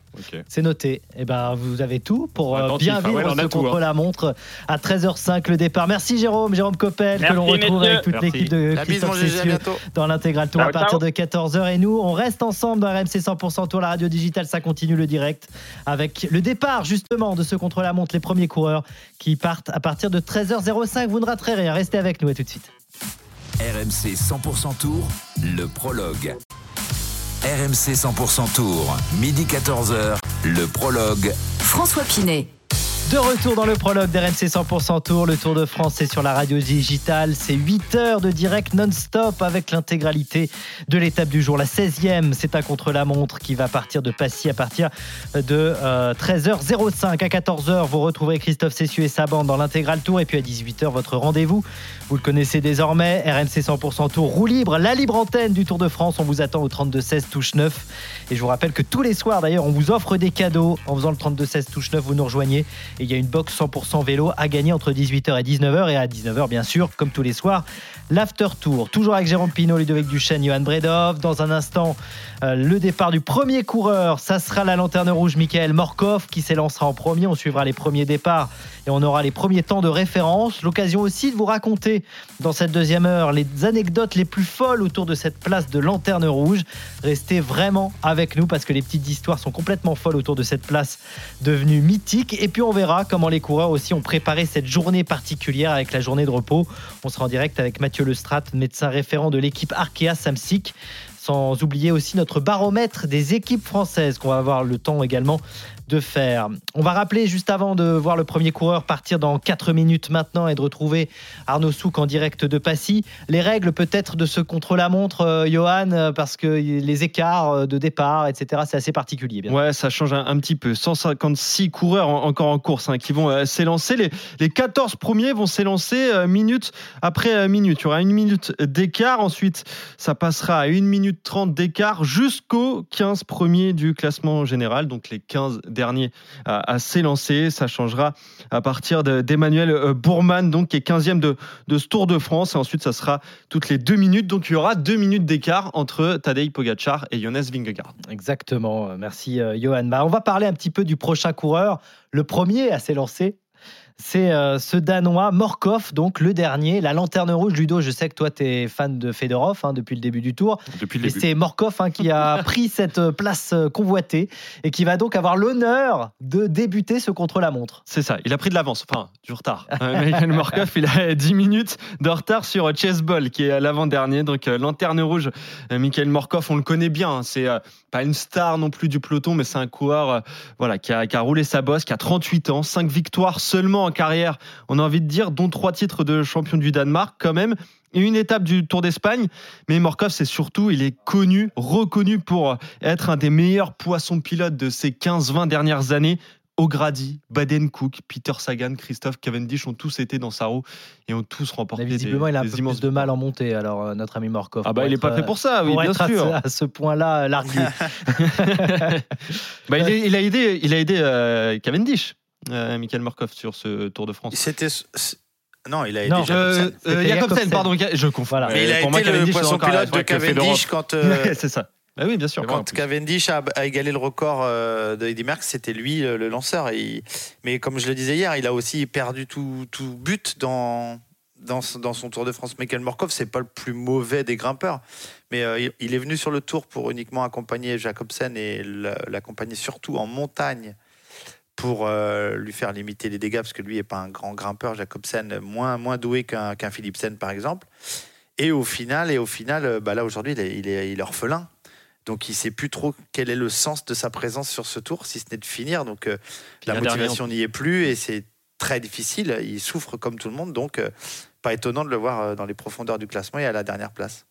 C'est vrai que ben, on va s'intéresser évidemment à son parcours. Ça sera le premier temps de référence pour euh, ce contre-la-montre. hein. Évidemment, ça sera anecdotique, mais ça sera quand même un premier temps de référence que l'on pourra vivre en direct euh, avant 14h dans cette euh, RMC euh, 100% Tour Prologue. Parce qu'ils vont mettre à peu près combien de temps les coureurs à faire ce 22 km Vous avez une euh, petite idée autour de 35 minutes, non? 30... Ah, c'est Jérôme le spécialiste. Voilà, c'est Ouais. Jérôme qui va nous Ouais, dire. moins, de- moins, de- moins de 35 minutes. hein. Moins, moins. Toi, Moins t'aurais mis 35 combien de temps, Jérôme? Oh là là. Surtout en ce moment. Deux jours. Bon, en tout cas, euh, on va peut-être faire, un- on va peut-être faire un premier top course, puisque évidemment, euh, ça va être le départ dans quelques petites secondes donc de Michael Morkov qu'on vous a présenté. Premier coureur à s'élancer pour le contre-la-montre. Premier top course de la journée. RMC 100% Tour. Top course. 3, 2, 1, c'est parti. Michael Morkov euh, s'était lancé donc pour ce contre-la-montre 22 km. Lui, la lanterne rouge, évidemment, aucun espoir de, de victoire pour euh, le Danois. Je vous le disais, hein, 13h05 départ du premier coureur. On peut attendre d'autres coureurs. Je pense à Yves Lampard qui partira à 14h06, à 14h07 et 30 secondes. Rémi Cavagna qui est peut-être la plus grande chance française pour euh, ce euh, contre-la-montre. On a aussi euh, Stéphane Kung à 15h33 et donc après, on aura les favoris, que ce soit pour l'étape, le Wout van Aert, 16h19 et 30 secondes. Mais donc Tadej Pogacar, 16h58 et Jonas Vingegaard, 17h. Michael Morkov est sur la route de ce contre-la-montre, le premier coureur à s'élancer. Parfait, Johan. Effectivement, le premier coureur, c'est Morkov. Et on va suivre avec lui euh, cette étape. On va découvrir les difficultés sans doute de ce parcours. Et n'hésitez pas à intervenir, Jérôme, hein, n'hésite pas à intervenir, bien sûr. Si tu vois des petites choses euh, après ce premier coureur à s'être élancé, Michael Morkov, on va retourner, on va retrouver tout de suite à Passy Arnaud Souk en direct de Passy, un de nos envoyés spéciaux sur le tour. Salut Arnaud Salut les copains Salut. Salut Arnaud. Très heureux Salut de Arnaud. te retrouver pour nous faire vivre cette étape, ce contre-la-montre. Alors, euh, c'est un peu particulier d'ailleurs à contre-la-montre sur une moto. Je sais pas comment vous vous organisez là, parce que tu vas faire les- des tours. Comment, tu, comment ça se passe Oui, c'est ça, c'est ça. Bah écoute, on part de, de Passy, on va jusqu'à Combloux et après il y a un itinéraire qu'on appelle un petit itinéraire hors course, hors course pardon, qui nous permet de, revenir au départ avec, euh, avec la moto. Donc voilà, en gros, si on considère qu'on suit un seul et même coureur et que derrière on fait le retour, euh, allez, ça nous prend à peu près une heure. Mais ce qu'on va faire en fait, c'est que euh, bon, d'abord Jérôme Coppel va faire un petit tour sur, euh, sur la moto, histoire de, de raconter tout ça à l'antenne euh, tout à l'heure dans l'intégral tour sur RMC. Puis après, moi, je, je prendrai son, Tu lui son prêtes ton relais, Marco, je vais quoi. suivre. Je lui prête mon Marco, je lui prête ma moto. Je lui ai pas prêté mon blouson par contre parce qu'il fait chaud aujourd'hui, donc pas besoin de blouson sur la moto, même si c'est pas génial au niveau de la sécurité. Mais enfin bon, sur un contre-la-montre, c'est quand même moins problématique qu'on va dire que, sur une course en ligne. Euh, mais du coup, oui, euh, dans, l'idée, si tu veux, par exemple pour les derniers, je vais rester jusqu'au départ de Tadej Pogacar à 16h58 euh, pour mon dernier tour. Je vais suivre Tadej Pogacar euh, pendant, allez, on va dire la moitié du contre-la-montre, et puis au bout de la moitié du contre-la-montre, je prendrai quelques minutes au bord de la route pour attendre Jonas Vingegaard, et je finirai le contre-la-montre dans la route de Jonas Vingegaard. Voilà un petit peu comment ça va se passer tout à l'heure à l'antenne. Non, mais c'est intéressant alors qu'on vit un moment important pour Ludovic Duchesne, puisque son ami Fedorov vient de partir, Ludo. hein. Et tu sais qu'il est pas maladroit du tout euh, en contre-la-montre, parce qu'il a été champion d'Asie du contre-la-montre, parce que du coup on s'est intéressé à lui, évidemment, il a été lanterne rouge pendant longtemps. Donc il peut, il est capable de faire un bon temps et de remonter encore au classement. Mais non. je sais pas jusqu'où il va aller. Moi, je, je sais pas. Champion Premier, du, premier champion virage, Kazakhstan, peur. hein. champion du Kazakhstan chrono, champion d'Asie chrono Ouais. et champion du monde espoir sur la route quand même. Donc son roule. temps va être intéressant, Ouais. évidemment, et on va suivre ça en direct. Euh, comment est l'ambiance du coup du côté de Passy? Tu as parlé de la chaleur, ça peut être aussi un oh, élément, oh, évidemment. oh là là là là, d'accord. Federov, il a déjà failli louper le premier virage à gauche. Ouais. Oui, c'est ça, exactement. La route est partie deux fois quand même. Arnaud, Oui, la chaleur, euh, oui, c'est vrai, c'est vrai qu'elle est, euh, elle existe aujourd'hui. Alors après, bon, ça reste un contre-la-montre, un effort, un effort à bloc pendant 40 minutes. Je pense que les, coureurs ont déjà vu pire et il n'y a, rien non plus de, dramatique. Mais effectivement, c'est quand même une donnée euh, à prendre en compte. Là, il est quoi? Il est 13 h il doit faire déjà plus de, de 30 degrés à l'ombre. Donc voilà, forcément, il y a, quand même une ambiance très très estivale. Va falloir bien, bien s'alimenter. Vous savez d'ailleurs que les, coureurs hein, mettent des, bidons tout à fait particuliers. En tout cas, ceux qui s'intéressent vraiment au chrono, ils mettent des bidons. euh, tout est aérodynamique hein, sur, sur les vélos pour euh, perdre le moins de temps possible et en gagner le plus possible. Donc, et notamment les bidons, euh, ce sont des bidons aérodynamiques et on fait évidemment attention. Et je parle sous contrôle de, de Jérôme. euh, on fait évidemment attention à perdre le moins de temps possible aussi à, à s'hydrater, même si c'est très très important de, de s'hydrater sur un effort comme ça à bloc de, de 40 minutes. Ouais, il faut- Est-ce que tu sais, Arnaud, si euh, ils ont autorisé les soigneurs à se mettre dans Domancy pour passer un bidon? Alors, je n'ai pas cette information, euh, Jérôme. Voilà. Parce qu'il J'en ai ça pas vu en tout cas ce arriver, matin. On, messieurs, l'a- dans- on l'a- on est passé dans Domancy et je suis pas. On va pas- voir pas avec Morkov là, ça peut arriver, ça peut arriver qu'en cas de grosse chaleur sur un chrono difficile, euh, les coureurs partent euh, avec un bidon, ils prennent le bidon sur l'arme de lancement, ils ne prennent plus le bidon euh, sur la course et ils en prennent un au passage. Ça peut arriver, mais c'est rare dans les contre-la-montre. Et là, On est en train messieurs- de découvrir la, la côte, la première côte Ouais, ça avec grimpe Morkov. déjà. C'est un bon bon tas de fumier. hein.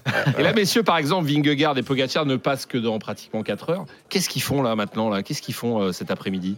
Parce que c'est c'est dans Alors, longtemps. selon, où t'es- selon où était situé l'hôtel de, de leurs équipes, euh, ils sont à l'hôtel pour le moment. Et c'est un soigneur, un assistant ou un mécanicien, qui est un, un assistant probablement ou le directeur sportif, qui accompagnera le coureur sur le lieu de la course une heure et demie, deux heures avant son départ, deux heures en général. Si l'hôtel est situé trop loin euh, et que les coureurs n'ont pas pu avoir de chambre d'hôtel, ben, ils sont dans les bus, euh, ils sont en pleine récupération, ils vont, ils vont, ils vont déjeuner, ils vont prendre euh, leur repas toujours 3 heures, 3 heures et demie même avant pour un contre-la-montre et puis commencer à entrer dans, dans la course. Mais euh, la situation idéale pour un coureur qui pour rester le plus paisiblement possible, c'est de rester à l'hôtel. De, de- de se dégager de la ferveur et, et de l'attraction que, que- de tout ce qui se passe autour de, des coureurs. Bon, on va remercier à Arnaud qui lui n'est pas resté à l'hôtel, euh, même s'il a une petite journée de repos hier. Non, je te hein. confirme. Hein, C'était bien ta journée de repos quand même. Oui, bah alors euh, la journée de repos, on n'est pas, on n'est pas non plus resté à l'hôtel. Alors, pour tout te dire, on avait, euh, Raconte-nous. il y, a- y y eu un, un gros, euh, un gros lavery gate parce qu'il fallait faire, euh, fallait Ah, faire la lessive. Ah oui, il fallait- alors attends, t'as pas bien entendu. Il fallait faire la lessive pour tout le monde, c'est ça? Ah mince, on a perdu Arnaud au meilleur Il doit moment. faire la lessive, c'est comme Mince. ça. Là, il a le ménage à faire avant. Ah bah, si Arnaud revient, on veut euh, la suite de ce lavery gate. hein. Je pense que Christophe Cessieux voulait être le premier dans la laverie, etc. Ça devait se passer comme ça. Euh, Arnaud, tu nous racontes tout ça, tu reviens. hein. C'est promis, on t'attend. voilà. Ah voilà, on t'a retrouvé. Tu vois, c'était. Bah, on a, C'était on a sympa. rien entendu, Arnaud, à ton lavery gate. T'as été coupé. Je pense que c'est Christophe Cessieux qui a coupé les fils ou euh, il voulait pas que tu racontes. Mais on n'a pas entendu ton lavery gate. Oui, bien sûr, je suis là. Ah d'accord, ok. Bon, il y a un petit problème avec Arnaud. plus. On le retrouvera dans un instant. Dans un instant, justement, on va continuer de suivre cette course avec Morkov, qui souffre, qui souffre dans ce contre-la-montre. Ouais, c'est évidemment, dur, hein. c'est le premier à la être côte, parti. euh, ouais, ouais, ouais, fouf. Ouais, c'est dur là. Ça. Il est déjà, de, il est déjà à 4, 4 minutes d'effort dans la côte. euh, Ouais. Ouais, on a parlé de Domancy, celle-ci euh, est très difficile aussi, je confirme. hein. Moi, je, je la connais pas, celle-ci, je suis allé voir sur un site pour euh, voir ses pourcentages. Effectivement, elle paraît impressionnante, mais pour un contre-la-montre, en plus, ouais, c'est très difficile. On va suivre évidemment les premiers coureurs euh, qui euh, partent euh, un à un pour ceux contre la montre. Et tous les jours, vous le savez, on se met justement dans la roue d'un coureur à suivre aujourd'hui. Mais aujourd'hui, on a décidé de rester vraiment bien, bien à l'arrière du peloton. RMC 100% Tour. Dans la roue de Oui, puisque Johan, tu as choisi de te mettre dans la roue de la lanterne rouge pour nous raconter les histoires incroyables de cette place mythique. Ouais, c'est plus facile pour moi, je vais pas te le cacher, de me mettre dans la roue de la lanterne rouge. Euh, bah déjà, petit point historique, hein, ce terme de, de lan- lanterne rouge, il vient de l'univers euh, ferroviaire et cela désignait l'arrière euh, du dernier véhicule et donc la, la fin du convoi. Mais le Tour de France va seulement l'utiliser pour la première fois en 1000 de- 1919 sur des routes euh, bien abîmées par la guerre. C'est Jules Nampon qui finira dixième et dernier du Tour de France euh, de cette édition Une autre époque. Euh, Ainsi débute la, formidable histoire de la Lanterne Rouge, popularisée surtout par un homme, Abdelkader Zaf. On est en 1950 et dès qu'il n'y avait pas de prime pour les sprints intermédiaires, eh ben, l'Algérien se laissait décrocher, tout simplement. Et surtout, il entre dans la légende quand, en pleine canicule, toujours lors de cette édition, il s'écroule au sol devant un vignoble. Et là, pour le réveiller, eh ben, on l'asperge de vin, logique. Et il repart en sens inverse pour se retrouver devant la voiture balai. On apprendra plus tard que ce malaise était dû euh, surtout à une prise d'amphétamine euh, bien trop forte. Il ne terminera pas à ce tour 50, 1950, mais l'année suivante, jouissant d'une grosse cote de popularité, il va au bout et finit dernier. Alors là, il devient un homme convoité par les euh, organisateurs de différents euh, critériums d'après-tour. Au total, ça lui permet de toucher 35 000 francs, plus de 100 fois son salaire mensuel quand même. Et à partir de ce moment-là, bah, ils vont lutter, les coureurs, pour, euh, pour cette place de lanterne rouge. Bah ouais, parce que quand on ne peut pas gagner, bah, c'est un moyen de se montrer. Tout simplement, une édition est, est symbolique de, de cette guerre pour euh, cette place de dernier, le Tour 1979. Gerhard Schonberger Oh et. Philippe Ténière. Qui finira dernier de ce Tour euh, 79 Les deux hommes ont, ont littéralement tout donné pour euh, finir euh, dernier. Quand l'un s'arrête pour un besoin naturel, bah, l'autre aussi. L'Autrichien s'est même caché dans un buisson pour se cacher de son adversaire. Et comme un duel Pogacar-Roglic, cette lutte s'est décantée sur le chrono la veille de l'arrivée. Mais cette fois, le but, bah, aller le moins vite possible. À ce jeu-là, c'est Ténière qui a gagné, sauf bah, qu'il a été trop lent. Trop lent parce qu'il termine hors délai pour 53 secondes. Et oui, il y a des délais lors des euh, contre-la-montre. Il est donc éliminé.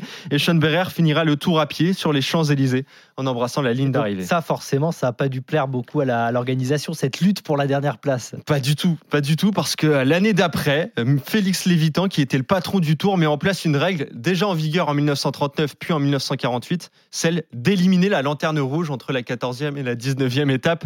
Et donc, mais qui a fini dernier de ce Tour euh, 1980 François, je te pose la question. Bah, ça doit être euh, le fameux, euh, le même là, non? Eh ben, c'est lui, une nouvelle fois. Bah oui, parce qu'on lui a trop fait fort. fort. On peut éliminer les derniers, c'est pas grave. Il en a de l'expérience, le bougre. Il s'est laissé décrocher lors des dernières étapes quand ce n'était plus euh, éliminatoire. Alors évidemment, cette règle n'a pas survécu hein, devant la protestation du public parce que oui, la lanterne rouge bah, est populaire. Elle attire la sympathie des spectateurs et aussi les médias, comme en 1997 où le druide Cyril Guimard demande à, Philippe Gaumont de faire semblant d'être malade pour devenir la lanterne rouge combative et courageuse, celle qu'on respecte. Les soirs d'étape, bah, les journalistes se pressent devant le camping-car de la toute nouvelle Cofidis. Mission pleinement remplie donc pour le sponsor et pour Philippe Gaumont. Pour conclure, euh, Win Van Sevant, Van Sevenant, pardon, recordman du nombre de places Ah de oui, dernier dans ça, le c'est tour. mes années, ça. Ah oui, c'était tes années trois Le fois de papa, suite. hein. le papa de, de Van Venant, le coureur de l'Auto Soudal.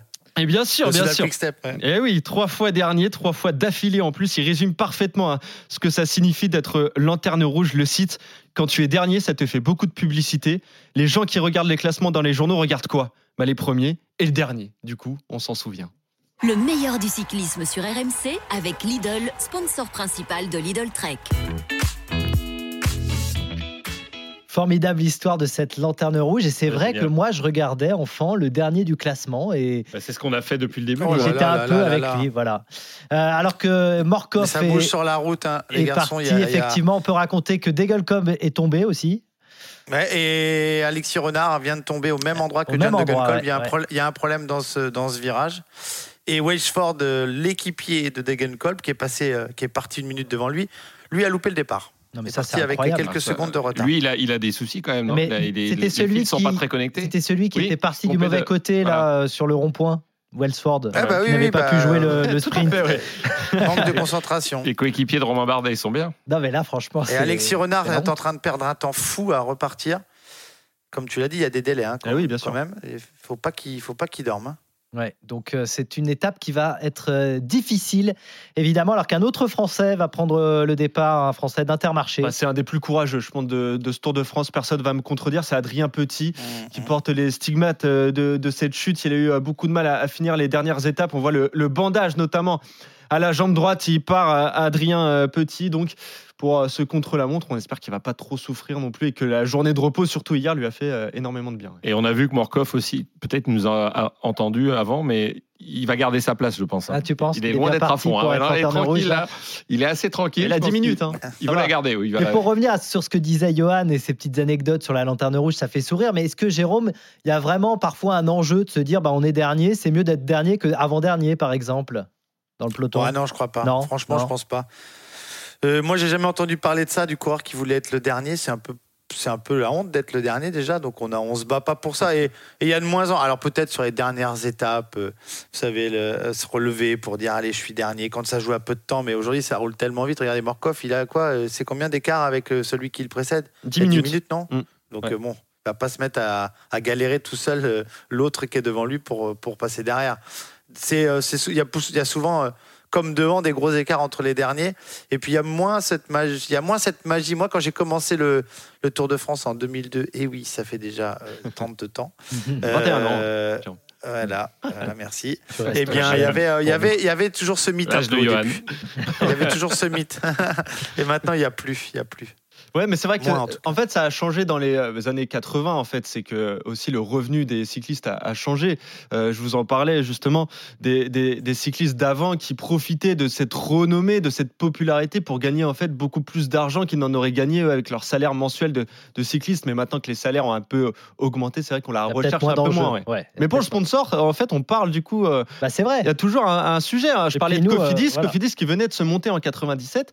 Bah finalement, on n'arrivait pas à parler de Cofidis sur les victoires victoire d'étape ou sur le général, ben, on en a parlé comme ça avec euh, cette Voilà. place de lanterne. Il y a toujours un Ludovic Duchesne pour euh, rappeler qui est le dernier. Voilà. bon, 13h19, on va revenir dans un instant dans RMC 100% Tour. Vous l'avez compris, vous ne raterez rien de ce contre-la-montre qui est parti donc depuis 13h05 minutes. On va suivre les départs des coureurs et les premiers temps de référence également jusqu'à 14h et le début de l'intégral tour. Dans un instant, on essaiera de faire notre petit baromètre des équipes françaises et puis on parlera euh, de cette journée de repos, comment les coureurs l'ont digéré avec Mathieu Lestrade, médecin référent de l'équipe Arkea Samsic qui nous rejoint. Restez avec nous, à tout de suite. RMC 100% Tour, midi 14h, le prologue. François Pinet.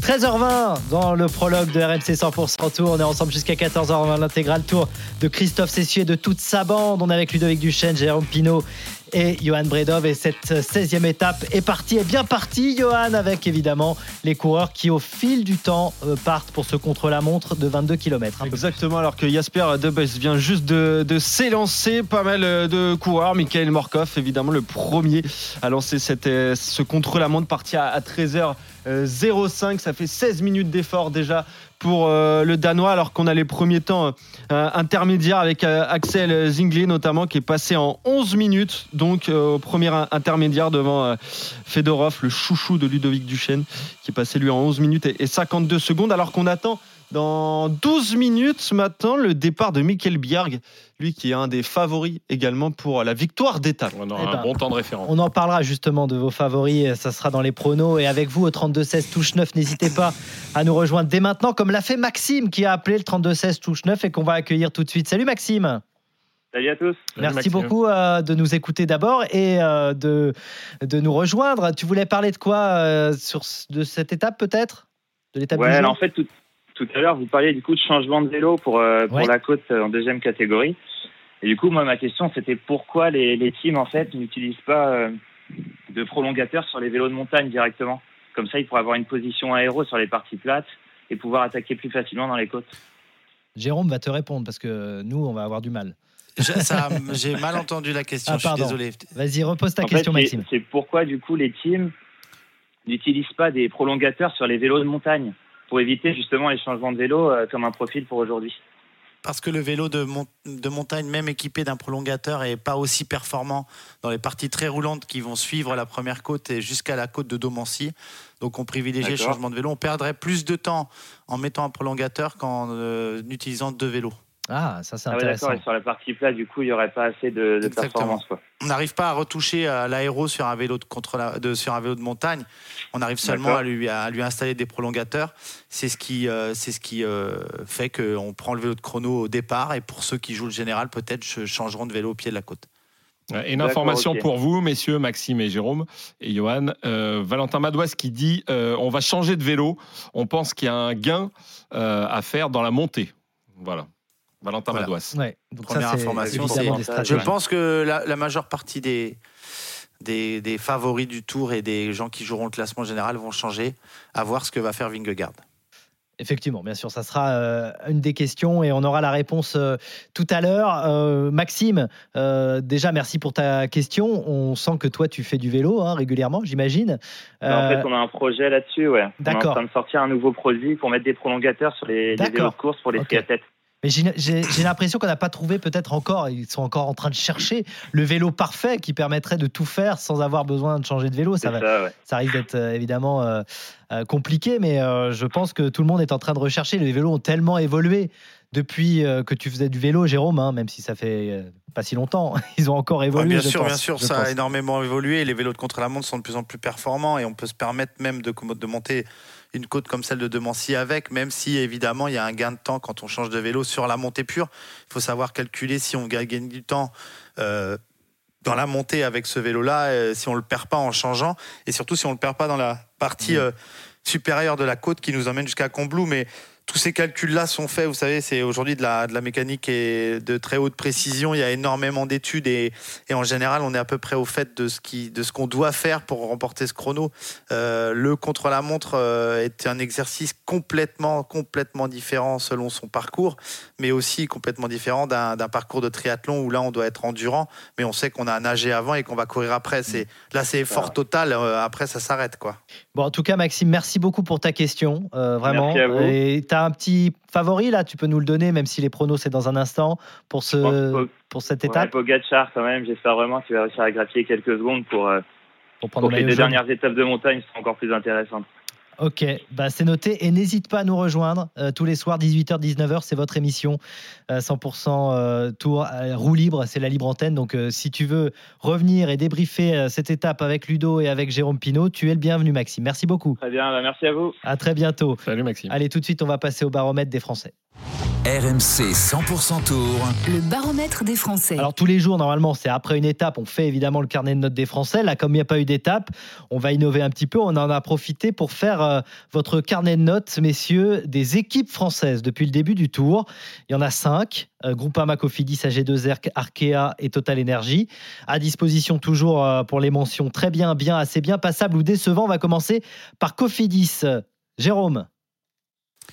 Bah, très bien. Très bien. Johan. Excellent. Ah oui, Deux victoires excellent. d'étape. Excellent. Ludo. Très bien, pareil. Oui, je rappelle évidemment deux victoires d'étape après 15 ans d'échecs. C'est Lafay et Isaguirre. Lafay qui a porté aussi le maillot vert. Il y a eu des places d'honneur aussi pour Brian Cocard lors des sprints, quatrième à. Nogaro et Moulin, sixième à Limoges. Effectivement, il y a la dixième place au classement général de Guillaume Martin, qui était un peu discret au début, hein, mais qui euh, est plus visible ces derniers jours et notamment euh, dimanche puisqu'il a terminé septième. Donc tout le monde dit très bien, il n'y a pas de débat. C'est, euh, C'était inattendu quand même pour Cofidis? Vous attendiez pas à Paris Fête Quand ça fait que vous 15 dites- ans que tu attends une victoire d'étape, oui, Ouais. mais ouais, c'est inattendu. ouais. Ouais, c'est vrai, c'est vrai. Mais La euh, là, il y en a deux. En plus, non, mais on a vu euh, Victor Lafay, surtout cette première étape où il lutte avec les, les, bah, les deux monstres. En fait, ça a été quasiment le seul à lutter Le avec seul. eux. Avec eux. Euh, il va gagner euh, après. Donc. Non, non, ça a été incroyable avec cette victoire d'Isaguirre également. Guillaume Martin qui fait un travail d'équipier et de leader absolument presque parfait. Il est dixième Cocard au, fait deux général. fois quatrième. Cocard qui fait deux fois quatrième. On a, eu, on a vu aussi Axel Zinglet tomber malade et, et lutter. Là, il est parti dans les, dans les tout premiers, donc il est dans les derniers du classement général. Il est malade. Il a été euh, extrêmement courageux. Donc, non, c'est un tour parfait là pour Cofidis. Excellent pour toi aussi, Jérôme, évidemment. Cofidis. Ah bah oui, oui, c'est euh, résultat parfait. Si on demande à l'équipe euh, Cofidis au départ de- de- du tour euh, quels sont leurs objectifs et s'ils avaient, si- s'ils auraient signé avec quasiment un top 10 pour Martin, qui je pense est atteignable pour lui et deux victoires d'étape, euh, c'est excellent. C'est un excellent Tour de France pour l'équipe Cofidis. Ludo, tu voulais rajouter quelque chose? On a tout dit sur Cofidis? On a tout dit, c'est pas Ok. parfait, on est content pour c'est l'équipe de Cédric Vasseur. On passe à Groupama FDJ. Euh, votre note, messieurs, très bien, bien, assez bien passable ou décevant. Ludo, Assez bien. Johan, Bah, décevant. Jérôme. Décevant. Décevant euh, pour toi, Jérôme. On rappelle que David Godu pointe à la 9e place au classement général, à 9 minutes du podium. Pinot est 13e, Madouas dans un rôle d'écuyer 21e. Aucune victoire d'étape. Il y a eu la 4e place de Pinot à Bilbao, la 6e place toujours de, de Thibaut Pinot à Saint-Gervais et à Belleville en Beaujolais. Donc voilà pour les places d'honneur. C'est pour Thibaut Pinot. Pourquoi décevant, Jérôme? Bah parce que les objectifs sont pas atteints pour le moment, pour le moment évidemment, mais euh, on, visait euh, un top, euh, un podium avec David Godu, il en est loin, et euh, on a vu et évidemment on les a vus et ils sont très courageux et très vaillants, mais on disait quand même éventuellement une victoire d'étape avec ou Thibaut Pinot ou Valentin Madouas et on n'y est pas, donc. c'est décevant, ils sont pas dans les, sont pas dans les, dans les, dans les cibles qui s'étaient, dans les objectifs qui s'étaient fixés. Johan, toi tu as dit décevant aussi. Ouais, pareil, parce que euh, oui, bah, quand on a des ambitions. Est-ce qu'ils n'ont pas trop podium- misé sur le podium justement pour Godu euh, Ils en ont oublié un Ouais, peu le reste? Oui, mais c'était comme ça que l'équipe Ouais. s'est- s'est formée, s'est co- s'est composée. Donc, euh, non, non, mais quand on vise le podium et qu'on est aussi loin même du, du top 5, bah, ça peut être que décevant. Après, on va pas être dur. Enfin, David Godu a fait. Là, il, il revient en forme. En tout cas, le, le week-end a été bon pour David, euh, pour David Godu. Et il dit que d'habitude en troisième semaine ça va mieux. Il a un Bah, peu on, plus est- les on- jambes. on espère pour lui. Mais pour euh, gagner un petit peu, là, ça va être le contre-la-montre. Déjà, on va voir combien de temps il peut perdre contre, euh, contre ses adversaires directs. Thibaut Pinot, évidemment, on attend une victoire parce qu'on n'attend que ça avec Thibaut Pinot. Et Valentin Madois, c'est un, c'est Ah, un peu pareil. samedi dans la victoire de Thibaut Pinot, c'est ça hein Oui, euh, C'est chez bien lui. sûr. Quand il veut, samedi ou pas. Ah, Je crois qu'il a coché cette date-là. Sur les champs, il peut gagner Thibaut Pinot. Ludo, tu es le seul à être un peu sympa. Tu dis assez Oui, bien. J'avais l'impression d'être même très dur en disant assez bien. Non, non, euh, assez bien. Bah moi parce que Thibaut Pinot parce que je trouve qu'il fait un, un- un très bon tour voilà. Il sort du Giro faut pas l'oublier. Et je trouve qu'il a été plusieurs fois dans les échappées. On a vu aussi Quentin Paché il y a toujours le travail euh, hum, voilà euh, qu'on ne cite pas assez souvent de, de Valentin Madouas. Et puis Godu qui est dans les 10 alors oui c'est une déception mais on l'a redit souvent avec Jérôme euh, c'est plus sa communication enfin pas que hein, mais la communication qui, qui est un peu à l'envers à la Groupama. Donc oui, oui voilà c'est bien. Ouais. Dans un instant, bien sûr, on revient sur le contre-la-montre qui se poursuit avec les départs des plusieurs coureurs. Ça te fait rire, Jérôme Qu'est-ce qui se passe? Ouais, parce que là, c'est cocasse. Il- coureurs, ils sont, il y en a certains pas concentrés. Alexander Christophe euh, a failli s'élancer euh, une minute trop tôt puisqu'il avait pris la place sur le podium de départ avant le coureur C'est de ce que l'auto j'ai vu, mais je me suis dit, mais c'est pas possible. C'est pas... Mais en fait, Si, c'est- si, c'est c'est c'est après la journée de repos. Qu'est-ce qui se passe Euh, il y a... Bah, à l'après la journée de repos, euh, si je peux, si je peux dire ça, euh, pour certains coureurs, notamment euh, voilà Alexander Christophe, euh, avec Morkov, là, euh, c'est quasiment deux jours de repos là, parce Ouais. qu'il n'y a aucun enjeu, ils vont la faire peinard. euh, donc euh, ils sont ouais, et ils sont un peu déconcentrés. Ils sont moins concentrés que si c'était pour les uns une étape de sprint et pour les autres une étape. Ouais, c'est euh, pas décisive, forcément quoi. évident, effectivement, une un contre-la-montre juste après une journée de repos. Et Koff C'est- qui est tombé aussi, hein, ça, ça tombe pas mal hein, depuis le début. hein. Degenkolb, Renard et Ekoff qui sont tombés, ouais. Dans le même virage. hein. Ouais, dans le même virage. Toujours ce virage à surveiller, bien sûr, et notamment pour les grands favoris. On continue notre baromètre des équipes françaises que l'on fait donc exceptionnellement aujourd'hui. On a parlé de Groupama, on a parlé de Cofidis, on va parler d'AG2R Citroën. Euh, votre mention, messieurs, Johan. Bah, décevant également. Ludo, Euh, décevant, oui, parce que Ben O'Connor est vraiment là. Jérôme. Décevant. Ouais, Félix Gall, maillot à poids quand même pendant une journée. Gall qui est d'ailleurs le premier de cette équipe dans le classement général. Il est 11e. Les places d'honneur, O'Connor 3e à Issoire, Gall 3e à la Reims, Berthet 5e au Puy-de-Dôme. Et puis il y a eu le prix combatif de l'étape quand même pour Benoît Cosnefroy. Ne l'oubliez pas, c'était très tôt dans ce Tour de France à Nogaro. Il y a eu aussi ces images sympas quand même. Ludo, tu aurais pu mettre un, un point supplémentaire à Nogaro avec Cosnefroy et, et ses supporters. Ça, c'était génial. Ça sera d'ailleurs l'une des images du tour. Euh, il s'est fait un peu taper dessus d'ailleurs par son Ouais. directeur sportif. Mais euh, non, non, moi j'ai adoré cette image. Je l'ai trouvé complètement Mais à part ça, bon, surréaliste. euh, Et sinon, euh, ouais, c'est bah, la, pro- la raison première, c'est Ben O'Connor qui est qui est pas du tout comme l'année dernière, qui est pas du tout dans son tour. Il est a fait- 22e, hein. Il avait fait quatrième il y a deux ans. Là, il est vraiment en grosse difficulté. Donc, je pense qu'il n'entraîne pas les autres. Au contraire. Jérôme Non, c'est sûr. Non, non, c'est sûr. C'est euh, décevant. Alors Benoît Cosnefroy transparent, euh, euh, Ben O'Connor pas à la hauteur euh, et pas de victoire d'étape pour cette équipe qui, qui nous avait donné l'habitude d'en gagner. Donc euh, c'est des déception et je pense que si on posait la question à leurs membres du staff, notamment à Julien Jourdi ou Vincent Avenue, ils doivent être déçus du, de- du tour de leur coureur pour le moment. Bon, Johan, on a tout dit. Tu Ouais, quelque bah, chose ce, AG2R changement, ce changement de leader en cours de Tour de France, déjà, ça veut un peu tout dire. hein. Quand tu changes de leader comme ça, Ben O'Connor, je rajoute quatrième du Tour il y a deux ans, mais troisième du Dauphiné euh, il y a un mois. Donc euh, oui, Oui. on attendait beaucoup Ouais, mieux de, de Ben O'Connor. Il visait le podium lui aussi, donc c'est un peu comme, euh, comme la FDJ en fait avec Godu. hein. Si Ben O'Connor est aussi euh, aussi loin, donc euh, bah, c'est c'est ultra décevant. Alors que euh, tu me fais signe François, mais Michael Bjerg également le Danois qui euh, fait partie des, des grands favoris pour la victoire d'étape donc dans, dans ce contre-la-montre. Peut-être un petit peu bosselé, trop bosselé pour, pour Michael Bjerg, mais on va se méfier et il fera à coup sûr top 10 de, de cette étape. Allez, on va terminer notre baromètre des équipes françaises avec Total Énergie, messieurs. Johan, Ludo, Jérôme, euh, très bien, bien, assez bien, décevant ou passable.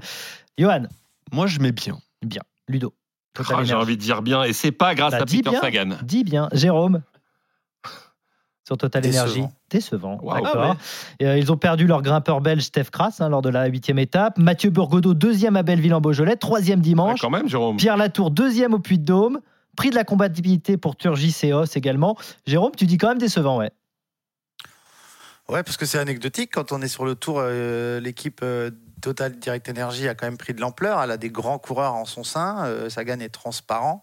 Et, euh, Pierre Latour est, là, mais on sait les lacunes. Euh, ok, il a fait deux, mais on ne se rappellera pas de ça. Euh, une équipe qui, qui gagne, qui gagne pas d'étape et qui a des coureurs d'un tel talent qui fait pas mieux que ça, c'est décevant. Après, si on juge Mathieu Burgodeau, moi, c'est super méga bien parce que c'est un jeune, parce qu'il monte. Ouais. Mais, euh, mais on peut être que déçu de voir euh, certains résultats de cette équipe. Euh, Il n'y a pas, en plus, je sens pas qu'il y a l'unité collective qu'il y a pu avoir par le passé au sein de ce groupe-là. je le connais bien, hein, donc je peux en parler. C'est l'accumulation d'individualité et pas vraiment de sens propre du collectif ni du sacrifice les uns pour les autres. Et puis il y a quelques étapes où, selon moi, ils auraient dû tenter des choses et qu'ils l'ont pas fait. Hmm. Donc je suis déçu. Donc en revanche, vous, vous trouvez ça bien. Ah ouais, parce que. Vous baissez euh, pas votre note après avoir écouté Jérôme. Je pense que le grand public aussi a découvert euh, Burgodo. Burgodo, Hein, le- c'est la grosse satisfaction. ouais. Mais Ah, même mais lui était demande de déçu d'être deuxième. hein. On ne demande pas Ouais, de noter ouais, Burgodo. Bien sûr, mais il y a, il y a- il y a eu un pas de chance aussi avec euh, Steph Kras, qui était dans le coup au général, qui était, euh, qui était 13e au moment de son abandon, voilà, qui chute à cause d'un spectateur en plus. Donc euh, c'est pour ça que je mets ça. La tour qui fait deuxième du Puy de Dôme, bah, je sais pas si on s'en souviendra pas, mais en fait c'est tellement unique, c'est tellement rare de monter le Puy de Dôme que j'ai l'impression qu'on va se souvenir quand même de, de cette dernière ascension. Après, tu en as parlé de ces lacunes en, en, en descente euh, à, à Pierre-Latour et on est tous tristes pour ça. Mais moi, je mets bien pour cette équipe parce que je m'attendais pas non plus à beaucoup mieux de, de, Non, de leur part. ce qui va pas, moi je m'attendais quand même mieux de, de la part de Peter Sagan, parce qu'il est vraiment, alors là pour le coup, en roue libre. Il est vraiment euh, super décevant, lui. Ça, c'est clair et net. Et moi, je. On t'a déjà dit que c'était Françoise Sagan euh, ce- cette année. Bah, c'est vrai, Bah, c'est euh, c'est le cas. peu- et c'est vrai respect. que je comprends que ces directeurs sportifs, ces managers soient très, très, très déçus. D'ailleurs, euh, il vient de partir, Peter Sagan. Il devait partir. Je suis même pas sûr qu'on l'ait vu à la réalisation. Euh, Parce que là, ils sont je sur pas les écrans. Ouais. Ils sont sur Morkov. Mais Jérôme, tu vas me dire si tu avais les yeux sur l'écran. Mais je crois qu'on n'a pas vu le Non, départ de Peter Sagan, quand même, alors que c'est son dernier Tour de France. hein. Bon, Non, on- non, on l'a pas vu. Ouais, on l'a voilà. pas vu, je confirme. Donc on va suivre euh, quand même hein, sa performance sur le contre-la-montre à Peter Sagan. Dernière équipe à noter, messieurs Arkea Samsic, euh, Johan, Assez bien. Ludo, Ouais, pareil, assez bien. Jérôme. Décevant. Euh, Jérôme, bah, bah, j'ai- Alors ouais, je vais te rappeler, je vais te rappeler ce qu'ils ont fait. On a quand même souvent vu les hommes en rouge à l'avant. Pichon, Guglielmi, prix de la combativité, pas de victoire, mais quand même quelques petites places d'honneur. Il y a Mozzato que t'aimes bien, je crois, Jérôme, quatrième à Bordeaux, septième à Moulins. Guglielmi, Souvelle, qu'on a 9e à découvert. Saint-Gervais euh, dimanche, et puis Barguil, 9e à Issoire et 10e dimanche dernier. Ah, c'est bien. Voilà, finalement, d'accord. Finalement vous êtes tous d'accord pour, euh, pour dire assez bien sur cette équipe. Ah oui, ils se sont quand même montrés Parce sur des en étapes. attendait, moi, j'en attendais moins que ce que Ouais. j'attendais de Total Direct Energy. Et notamment de Barguil hein, qui venait de faire le Giro. Voilà. Ouais, voilà, il y a Warren qui était le. Ils sont dans une transition. euh, Arkea, il n'y a plus Quintana, on le sait, et tant mieux. Euh, et euh, maintenant, ils sont en train de reconstruire pour l'avenir. Un nouveau projet arrive euh, avec d'autres ambitions, une équipe de formation qui va venir derrière. Donc, euh, c'est un- une équipe qui va redevenir, euh, qui va revenir au sommet, euh, en tout cas, Ouais. qui va revenir parmi les meilleurs des équipes françaises notamment. Mais euh, pour l'instant, cette année, elle était un peu en transition. Donc, on attendait un peu moins d'eux que de ce qu'a pu faire AG2R ou Total. Donc, quelque part, c'est c'est un peu mieux, quoi. Bon, en tout cas, vous avez. Ils se sont souvent montrés. Moi, moi j'ai aimé leur état d'esprit, en tout cas. Mm. Parce oui, que bah oui, oui, plus, plus que. Pour moi, Total aurait dû faire du Arkea dans les premières oui, étapes. parce on a que- vu Simon Guglielmi, etc. Rappelle-toi, Bon, Jérôme, Tour était devant à Bordeaux. il y a des étapes, heureusement qu'ils étaient là, Arkea, parce que si- Bah sinon, oui, euh, pour ça. on aurait éteint la télé. Et, Exactement. ou ce- et, et, et, et on aurait écouté la radio. Eh oui. Bah, des fois, c'est mieux. Des fois, c'est mieux. Souvent même. Oui, si vous écoutez RMC. On embrasse euh, ceux qui sont à la télé. Bien sûr. Euh, et vous avez bien fait d'être gentil avec euh, Arkea Samsic et c'était pas prévu parce qu'on est avec Mathieu Lestrade, médecin référent de l'équipe Arkea Samsic qui vous a écouté et il est dans l'équipe depuis janvier 2022. Bonjour Mathieu. Bonjour à tous. Merci. j'ai écouté. Bonjour, bonjour. Ça va, on a été, on a été, on a été correct hein, avec l'équipe Arkea Samsic. Hein. Oui. oui, oui, ça En a même temps, on dit ce qu'on pense. On dit ce Ouais, qu'on puis pense. juste, ici. hein, voilà. Voilà, juste, exactement.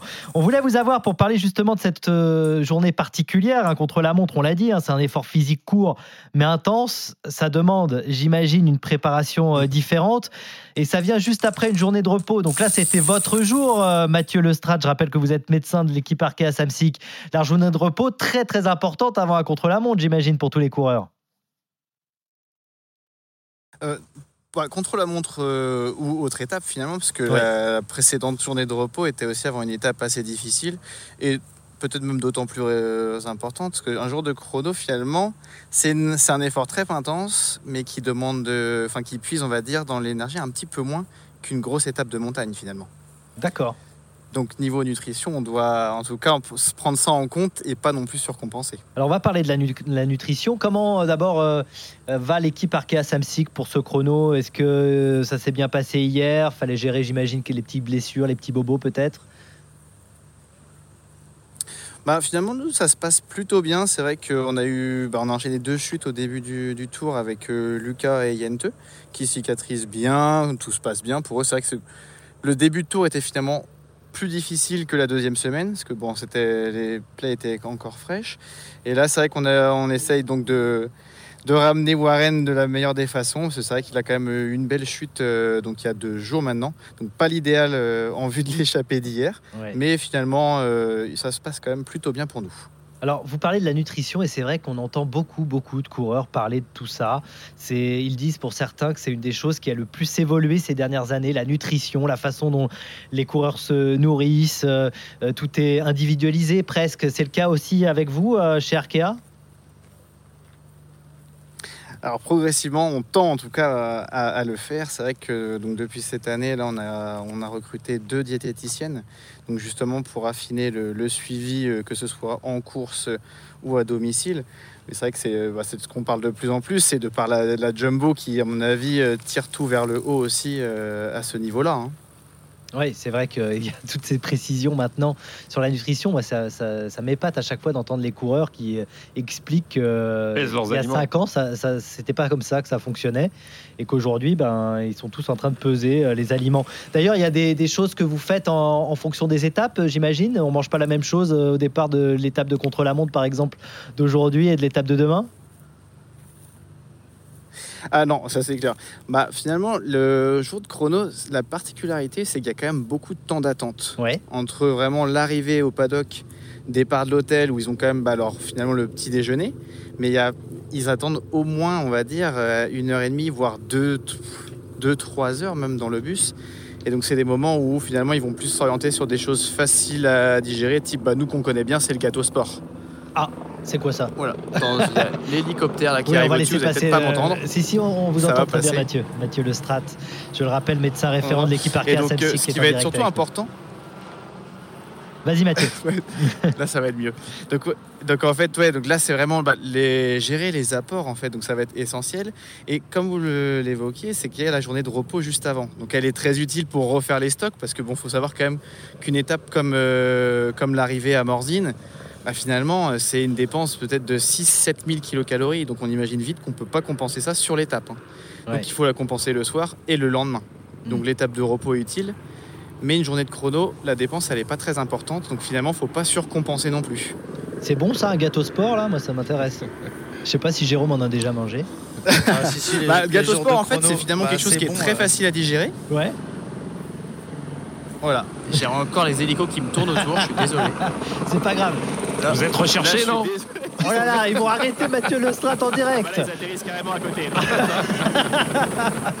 On va reprendre Mathieu dans un instant. Jérôme, oui, je parlais du gâteau sport. Moi, je sais pas du tout ce que c'est, par exemple. Bon, je pense que ceux qui nous Bah, écoutent, c'est très riche en énergie, très facile à digérer, ça comble l'estomac et c'est quelque chose qui, est, qui ne qui ne n'impacte que peu la digestion. Ouais. Après dire que c'est bon, euh, non, tu mets, ça en dessert, tu mets ça en dessert à Noël. Non, laisse tu vas te tomber, faire laisse tomber. François, on n'en prendra pas. Ah, ça, donne envie comme ça, mais bon, ouais, d'accord, ok. Il est revenu, Non, Mathieu c'est- ou- C'est c'est typiquement la nourriture qui est, euh, qui est faite pour la performance et pas pour le, et pas pour le côté gustatif et pour animer nos papilles. hein, pas du tout. D'accord. si on a retrouvé Mathieu Lestrat, s'il n'a pas été volé par les hélicoptères, Alors, est-ce Mathieu, médecin référent de l'équipe Arkea, Samsic, je le rappelle, en direct avec nous. Bah oui, il y a beaucoup Dans d'hélicoptères, évidemment. Euh, Ouais, on vous entend très bien. Non, non, il n'y a Pas de problème, il n'y a pas de problème. Ouais, c'est bon? Ouais, ouais, Ouais, c'est bon, Ma- c'est bon. Mathieu, une petite question. euh, dans quel état physique se trouve Warren Barguil, euh, qui a fait le Giro? Moi, ça m'a- ça m'interpelle toujours. On dit, on dit maintenant que les coureurs ne peuvent pas faire deux tours de suite. Comment il est, lui? Est-ce que, à votre avis, à vous, euh, qui, êtes auprès des coureurs, on peut, on peut enchaîner Giro et Tour aujourd'hui?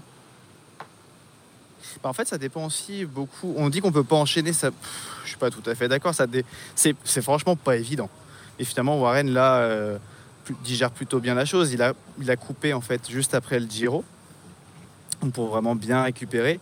Et c'est vrai que bon, la première semaine, souvent c'est une phase de remontée en, en puissance en fait. Et là, malheureusement, ce qui nous freine quand même, c'est qu'il il revenait vraiment de mieux en mieux, mais il retombe. Ouais, il est tombé. Et ça, ça nous a pas aidé. Donc, donc c'est quand même une, euh, une saison qui est quand même particulière, parce qu'il a enchaîné Covid. Euh, après, donc forcément, il y a eu euh, donc la chute sur le Giro, qui était quand même pas anodine. Il s'est remis de ça. Et là, en- finalement, quand il revient bien sur le Tour de France, il rechute. Donc c'est vrai que ça, c'est plus de la malchance qui, qui sévit pour nous. Mais autrement, non, non, au niveau forme, il est, franchement, pas mal. Alors que en ce moment, Mathieu Lestrade, vous restez un petit peu avec nous. On voit l'arrivée de Morkov, le premier coureur qui s'était lancé. On va voir son premier temps. Ça sera le premier temps de référence, Johan. hein Exactement, un petit peu moins de, de 40 référence, minutes. c'est peut-être pas le mot, mais Ouais, voilà, c'est pas, c'est pas le mot. ouais. 39 c'est le premier minutes temps en tout cas. et 46 Le secondes. meilleur temps pour Morkov. Exactement. Bravo Morkov Mais déjà, le, qui est 33 km/h de moyenne. C'est dire si ça grimpe hein, dans, dans ce contre-la-montre.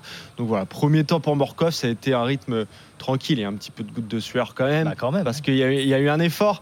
Mais à noter également qu'on a vu euh, Varen Skod, le champion de, de Norvège de l'équipe Uno X, lui, il a changé de vélo avant la, Premier la coureur dernière changer montée. de vélo, ouais. Ouais, Ça, ça pourtant- euh. Il aurait dû changer de casque. Non, je Ouais. rigole, hein, c'est pour rire. Ah oui. Pourtant, un, grand, un grand spécialiste euh, du contre-la-montre, puisqu'il est champion de son pays, champion national de Norvège. Il y a des grands rouleurs en Norvège. Et il a, il a pas du tout une position aéro sur son Ah bah non, vélo de, route. mais euh, mais euh, la difficulté de cette côte de Domancy, euh, on a fait le choix chez, chez, chez UnoX de, de changer de vélo. Je suis assez d'accord avec GG sur Jérôme Coppel tout à l'heure qui disait que la partie d'après Domancy est quand même roulante et donc euh, celui qui est à l'aise avec son vélo de chrono euh, regagne du temps, je le confirme. hein. Euh, le vélo traditionnel c'est super pour Domancy. En revanche pour la partie d'après que je connais mais qu'il fallait je, me re- remémore ce- ce- ce- cet endroit-là, il est favorable à un coureur qui aura un vélo aéro, un vélo de chrono. hein. Alors, on est avec Mathieu Lestrade, médecin référent de l'équipe Arkea Samsic. Mathieu, j'avais une dernière question à, vous poser sur la chaleur, parce que euh, on a vu qu'il allait faire, euh, qu'il fait très chaud euh, sur ce Tour de France. Il y a eu des étapes très très chaudes. J'imagine que pour le médecin que vous êtes, c'est une nouvelle donnée évidemment à gérer. Et qu'on en a de plus en plus fréquemment en plus. C'est vrai Ah bah que oui. bah, sur- maintenant, on les voit très souvent. On a, euh, c'est vrai que quand même, ils font des choses bien. On a les nouveaux gilets qui permettent de refroidir en fait euh, les coureurs. Bon, ça, c'est vrai que ça se limitait plutôt aux échauffements chrono avant, et en fait, on a de plus en plus tendance à les donner euh, jusqu'à la ligne de départ en fait euh, sur les mêmes les courses en ligne. Après, il y a tout ce qui est ventilateur. On met des petits brumisateurs qui permettent des- bah, d'augmenter un peu l'effet froid. Et tout ce qui est bon, bah, on utilise forcément après, c'est s'arroser, s'arroser, s'arroser et boire quoi. Évidemment, je sais pas combien ils boivent là euh, de litres euh, les coureurs, vos coureurs d'Arkea Samsic? Sur une étape? Ouais. Ah, sur une étape, on essaye de, de viser 1 litre par heure, ce qui fait 2 bidons par heure. Donc euh, sur 4 heures, ça fait quand même déjà 8 bidons. hein. Ah oui. Par coureur. C'est conséquent, évidemment. Mais c'est c'est, euh, Ouais. primordial, bien sûr. Mathieu Lestrat, merci beaucoup d'être passé sur RFC 100% Tour, le prologue. Bah, merci merci à vous. beaucoup. Merci Mathieu. Et euh, bah, vous revenez quand vous voulez, hein, n'hésitez pas, bien sûr. Euh, on vous Avec attend euh, jusqu'à la fin du tour pour parler justement de tout ça. C'est très très important. Ce sont les petits détails qui font gagner ces coureurs. Dans un instant, on va faire vos pronostics bien sûr et on va suivre ce contre-la-montre avec les premières arrivées après ce contre-la-montre. Restez bien avec nous, RMC 100% Tour continue. RMC 100% Tour, midi 14h, le prologue. François Pinet. Jérôme Pinault, Ludovic Duchesne, Johan Bredov pour le prologue jusqu'à 14h avant de retrouver Christophe Cessieux et toute sa bande pour l'intégral tour et suivre cette 16e étape en direct et en intégralité sur la radio digitale. Vous n'avez pas besoin de vous déconnecter, vous restez sur la radio digitale. C'est 8 heures de direct, 100% Tour de France avec à 18h euh, 100% euh, Tour de France roue libre, la libre antenne avec vous au 32-16 touche 9. D'ailleurs, dans un instant, n'hésitez pas à nous rejoindre au 32-16 touche 9 pour euh, les pronostics, pour pronostiquer le favori de cette étape. Il y a des cadeaux à, à gagner. Et puis, euh, bien évidemment, on va suivre de très très près euh, ce qui se passe avec un point d'abord sur ce contre-la-montre qui a donc euh, démarré depuis 13h05, euh, Johan. Et un Français, pour l'instant, qui détient le, le meilleur chrono, c'est Axel Zinglet en 39 minutes et 5 secondes. À noter également le passage au premier intermédiaire, intermédiaire pardon, de Michael Bierg. On vous en parlait, donc un des favoris Très pour l'étape. prudent. hein. Très prudent parce qu'il a concédé 1 minute et 31 secondes au premier intermédiaire sur Axel Zinglet, justement. Donc ça va pas très vite pour, euh, pour le Danois. Mais voilà, donc un, Français en tête pour le moment. Et là, on voit euh, Viren Skob qui revient sur euh, euh, le coureur Alexis juste Renard. devant lui. hein. Sur Alexis Renard, tout à fait. Imprononçable hein, son nom. Ouais, c'est très dur. Je sais pas Scott. pourquoi j'y suis allé. Exactement, qui revient Enfin, sur. Alexis Renard. Alexis Renard qui a chuté, plusieurs coureurs ont chuté derrière en ce début de, de contre-la-montre de Genkel. Bah voilà, il y a- il y, a un petit peloton qui se Écope, forme il y a un petit peloton, il y a pas mal de, de coureurs. Donc voilà, on va voir si on va voir le gain de temps avec euh, ce changement de vélo. Donc. Il est quand même bizarre le, le casque de justement du. Mais ça, il fait pas celui-là. hein. Non, mais c'est bizarre. Enfin, je sais pas, Jérôme. euh, il a un Ouais, truc jaune sur la euh, tête. euh, C'est la marque euh, qui développe ce genre de casque-là. d'accord. On l'a vu apparaître il y a 5 ou 6 années maintenant. Il se. Il s'affine, mais euh, ouais, il est, il est différent des autres, on va dire. Bah, il est un peu autres. plus plat, oui, un peu, c'est bizarre, oui, la façon. Champignon un Un peu. champignon, voilà, pour les gens qui nous écoutent. ça- C'est un champignon jaune, en quelque sorte. C'est pas très joli. Hein. Ça n'empêche pas de que- bien rouler, hein, mais euh, si tu voulais faire un petit point, euh, un petit point fashion, Ludo. Hein, c'est voilà. toujours très très important, bien sûr. On suit euh, évidemment ces coureurs et les premières arrivées. On va écouter euh, quelques réactions avant euh, ce début de contre-la-montre. Nos reporters sur place sur le Tour à Passy ont pu recueillir quelques réactions, notamment sur le duel que l'on attend tous cette semaine. Et aujourd'hui, entre Pogacar et Vingegaard, vous allez écouter Bernard Hinault, bien sûr, la légende qui s'exprime sur ce duel. Ce qu'ils ont fait depuis le départ, euh, c'est fabuleux. Ils se sont rendus coup pour coup. Euh, c'est- incroyable quand même. Moi, je, me suis passionné. en- Depuis que Pogacar est arrivé, on a un tour qui est très agréable vivre. Et je pense que si les audiences sont aussi, importantes, c'est parce que ce coureur a mis de l'ambiance, a fait la course. Euh, L'an dernier, il s'est fait avoir tout simplement parce que je crois qu'il a eu un coup de fringale. Après, il a essayé de récupérer, mais c'était trop tard. Hildegarde était aussi fort que lui, comme l'année d'avant, c'était le contraire. Et là, cette année, c'est vraiment tellement indécis que personne ne peut dire euh, lequel va gagner. Quoi. Et il y en a d'autres qui arrivent. hein. Il y en a d'autres qui arrivent parce qu'il y a une génération de jeunes coureurs qui arrivent, mais c'est fabuleux, c'est fabuleux. Voilà, c'est fabuleux, Bernard Hinault qui euh, partage son parle de ce duel. Évidemment, quand on est amoureux de cyclisme et même quand on découvre le Tour de France, alors moi je pense aux jeunes qui découvrent le Tour de France cette année, ils ont de la chance. hein. Parce que moi, les- le contre-la-montre, ça me fait penser, vous savez à qui? À Miguel Indurain, à mon époque, qui écrasait euh, le Tour de France euh, voilà, sur un contre-la-montre. C'était pas franchement très passionnant. euh, c'était les le contre-la-montre qui faisaient 60, 70 km. Voilà, il avait et- des très longs, je me rappelle. Et franchement, c'était Là, pas. c'était deux le matin, rien le soir. hein. Là, tu dormais direct. C'était Voilà. vraiment pour le coup. euh, Voilà. Donc euh, bon, voilà, moi je, je suis content pour les jeunes qui découvrent le vélo et qui nous écoutent peut-être grâce à ce duel fantastique offert par les deux coureurs Pogacar et Vingegaard. On va écouter un autre Bernard, Bernard Thévenet, qui a été euh, également interrogé par nos équipes sur place sur ce duel toujours Pogacar-Vingegaard. Écoutez. Tous les contre-la-montre sont difficiles, hein, même sur le plat, parce qu'il faut toujours être au maximum, sans, dépasser ce maximum.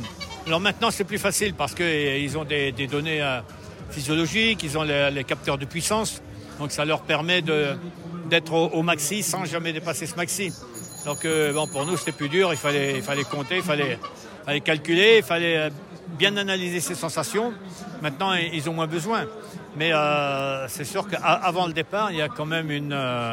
je pense qu'il y a une certaine anxiété, hein, il, y a, il y a du stress, c'est sûr. Parce que c'est... euh, les, les deux savent très bien que celui qui l'emportera aujourd'hui prendra quand même un sacré ascendant psychologique sur l'autre. hein. Ah, ça c'est intéressant ce que dit Bernard Thévenet, ascendant psychologique sur l'autre en fonction de qui euh, va devancer l'autre. C'est vrai qu'on a dit que ce contre-la-montre allait pas forcément faire des écarts, mais dans la tête, est-ce que ça peut jouer? Bah forcément, parce que les deux sont au même niveau. On dit qu'ils sont au même niveau. Donc, s'il y en a un qui finit devant l'autre, on peut s'attendre à ce qu'il y ait peut-être une meilleure forme chez l'un ou, ou chez l'autre. Donc, ça, va- ça, ça va jouer. Mais bah après, ça va, ça va tellement se jouer à rien, à coup de seconde. Les bonifs vont être tellement importantes dans les étapes à, dans les étapes à venir. Il va falloir gratter 5-6 secondes par par-ci, par-là. Que euh, l'avantage euh, psychologique, certes, il y en aura un, mais il sera, euh, il sera Ouais, très de léger. courte durée, je pense. Ouais, c'est ça. Ouais. tout peut être. euh, Tout, tout dépendra de l'écart. Si, Ouais. si l'écart est très serré dans le chrono, alors évidemment, euh, il n'y aura pas d'avantage psychologique. S'il y en a un qui met euh, entre 20 et 30 secondes à l'autre, alors euh, quand même, il y aura un avantage psychologique en se disant il est plus fort que moi, surtout de la part du vaincu, parce qu'on a plus le doute qui s'installe que l'euphorie quand on est un grand champion Mm. comme ça. Alors qu'on voit Peter Sagan, hein. on, on le voit enfin euh, effectivement pour son dernier tour, euh, Peter Sagan, le coureur de Total Energy, qui s'était lancé il y a quelques minutes. Il y a un élément, un Oui. élément euh, les garçons, qu'il faut noter que GG euh, Coppel tout à l'heure nous a donné. Il n'y avait pas de vent ce matin quand il a reconnu. Là, il y a un fort vent d'eau dans cette partie-là, très roulante entre les deux côtes, entre la fin de la descente de la première côte et le pied de la côte de Domancy. Vent très fort et vent favorable. Et attention parce que j'ai l'impression que Peter Sagan revient sur Michael Bjerg.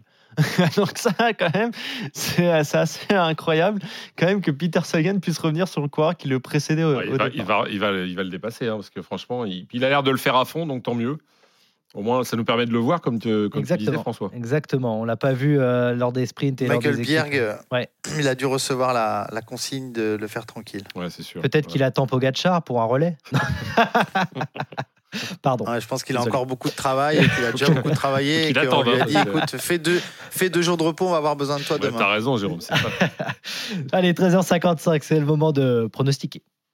RMC 100% Tour, les pronos. Et c'est avec vous au 32-16 touche 9, bien évidemment, avec Guillaume qui est avec nous. Salut Guillaume. Bonjour François, Salut, bonjour à tous. Merci d'être avec nous. Je rappelle le principe, si ton coureur termine dans les trois premiers de l'étape du jour, tu peux revenir demain. Donc on croise les doigts parce que le meilleur pronostiqueur du tour repart avec un vélo électrique pliable. Vas-y Guillaume, qui vois-tu gagner aujourd'hui? Je vois Tadej Pogacar gagner aujourd'hui en l'ascendant psychologique, comme j'ai entendu pendant Ouais. l'émission, parce que très clairement, c'est pas un contre-la-montre pour euh, vraiment pour les spécialistes, c'est plutôt un contre-la-montre pour les punchers grimpeurs. Connaissant Pogacar et qui a une, bonne accélération, euh, comme on a pu voir sur euh, les plus grands cols des dernières semaines, pour moi, c'est très clairement, il peut faire la différence aujourd'hui, mais le tour est tellement compliqué que aujourd'hui, il peut prendre l'ascendant et puis demain, ça peut être l'inverse. Je sais pas, je sens bien Guillaume revenir demain, moi, mais je vais vous poser la question. mais en tout cas, c'est un bon choix. Tadej Pogacar, c'est noté. S'il termine dans les trois premiers du contre-la-montre, tu reviens demain, Guillaume, évidemment. Tu repars d'ailleurs avec une coque de téléphone RMC. On t'offre ça. Euh, donc euh, voilà, ça c'est cadeau pour aujourd'hui. Et si jamais tu es le meilleur pronostiqueur du tour, eh ben, tu partiras avec un vélo électrique pliable. Merci beaucoup, euh, Guillaume. Qu'est-ce que vous pensez de son prono? Et puis on vous attend surtout sur vos pronos, messieurs, parce que. Alors, je sais que j'ai. Voilà, j'en étais resté à une victoire d'étape chacun, là, entre Ludo et, et Johan. Et puis, euh, on a chamboulé le classement, on a changé les règles de façon unilatérale. J'ai absolument rien compris. ouais. De façon scandaleuse, d'ailleurs. Donc, euh, bon, euh, je ne sais pas qui a des points, là, actuellement, mais. euh, Alors, je te confirme qu'on est toujours juste sur une victoire. Ah, d'accord. ça, c'est Vous êtes toujours aussi bougé. mauvais, c'est ça que vous nous dites. Non, non, non, c'est pas du tout ça. On est en- en- avec Johan, on s'est dit qu'on restait côte à côte, un peu comme Vingegaard et. Pogacar. On est à la même hauteur. Alors, vas-y, Ludo, pour ton prono du jour. Bah, moi, je vais dénoter parce que je pense que tout le monde va donner Pogacar, donc je vais dire Vingegaard. Pour le vainqueur, hein, Oui, là, on oui. parle du favori. Oui, vainqueur vainqueur, vainqueur aujourd'hui, Vingegaard pour Ludo. D'accord. Vas-y, Jérôme. Petite information Eh oui. avant que je donne mon avis, c'est que Bjerg le fait vraiment très très très tranquille, mais il y a changement de vélo pour, euh, pour Michael Bjerg euh, dans, Hmm. au pied de la partie. Il y a un léger replat au bout, de- il y a un C'est léger une replat au bout stratégie d'un kilomètre euh, de montée et il a changé là. Pogacar ça peut être un signe, ouais, ouais, ça peut ça. être un signe. Je, ne serais pas étonné que Pogacar euh, euh, change de vélo. D'accord. Et toi, est-ce que tu changes du coup de prono ou tu... Ton prono, Non, Jérôme mais moi je vais vous, moi je vais vous surprendre. J'ai dit qu'ils allaient être euh, devant tous les deux, mais je pense qu'ils vont être battus aujourd'hui. Oui. Battu par Ils vont être battus par vous de Van Aert. Wood Van Aert pour Jérôme. Ok, très bien. C'est ton prono aussi, euh, Johan Ouais, j'allais dire Wout van Aert, mais comme Jérôme l'a dit, j'ai envie de changer quand même. Ah bon Ah. Moi, tu vas encore perdre. hein. non, non, je vais... t'as raison. T'as Non, raison, non, parce que non, j'ai changé- allez, j'ai changé change, change, change, vas-y, fais-toi plaisir. Non, non, mais Vas-y, je- vas-y, dis, Morkov, vas-y. Oui, Morkov, oui, t'as raison. Euh, Prono non. définitif Ah, maintenant, dur. Johan. Non, Choisis. Tu, tu euh, hésites avec qui Vas-y, dis-nous avec qui tu Ouais, hésites. avec les trois, de toute façon. euh, Ah, d'accord. Ouais, je veux dire, tiens, Jonas Vingegaard, parce que personne l'a dit. Non, Ah, tu veux coller, tu veux Je coller Ludo. Je co- Ah non, Si mais Ludo non, l'a je- dit. Bah non, allez, vous de Van Aert, vous de Van Aert, je vais rester sur vous de Van Aert. Mais c'est avec pas Jérôme, vrai. J'essaie voilà. de dépasser Oh, Ludo. bah non, dis donc, il hésite tout le temps.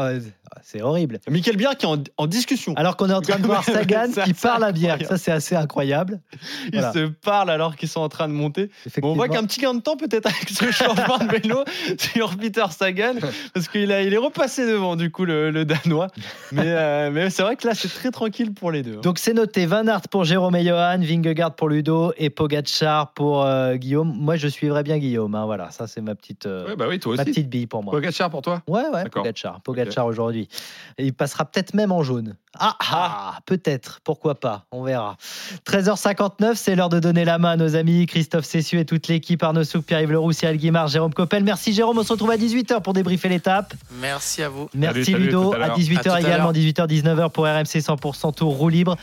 Johan, à demain. À demain, alors que Jenny bon. Moscon va prendre le meilleur temps à Axel Zingler, il arrive dans. Et ben dans voilà, on 150 est précis. Il a plus d'une minute et 40 secondes d'avance. C'est Moscone pour le meilleur temps pour l'instant. On suit bien sûr ce contre-la-montre en direct et en intégralité sur RMC, la radio digitale du Tour. Vous connaissez la musique.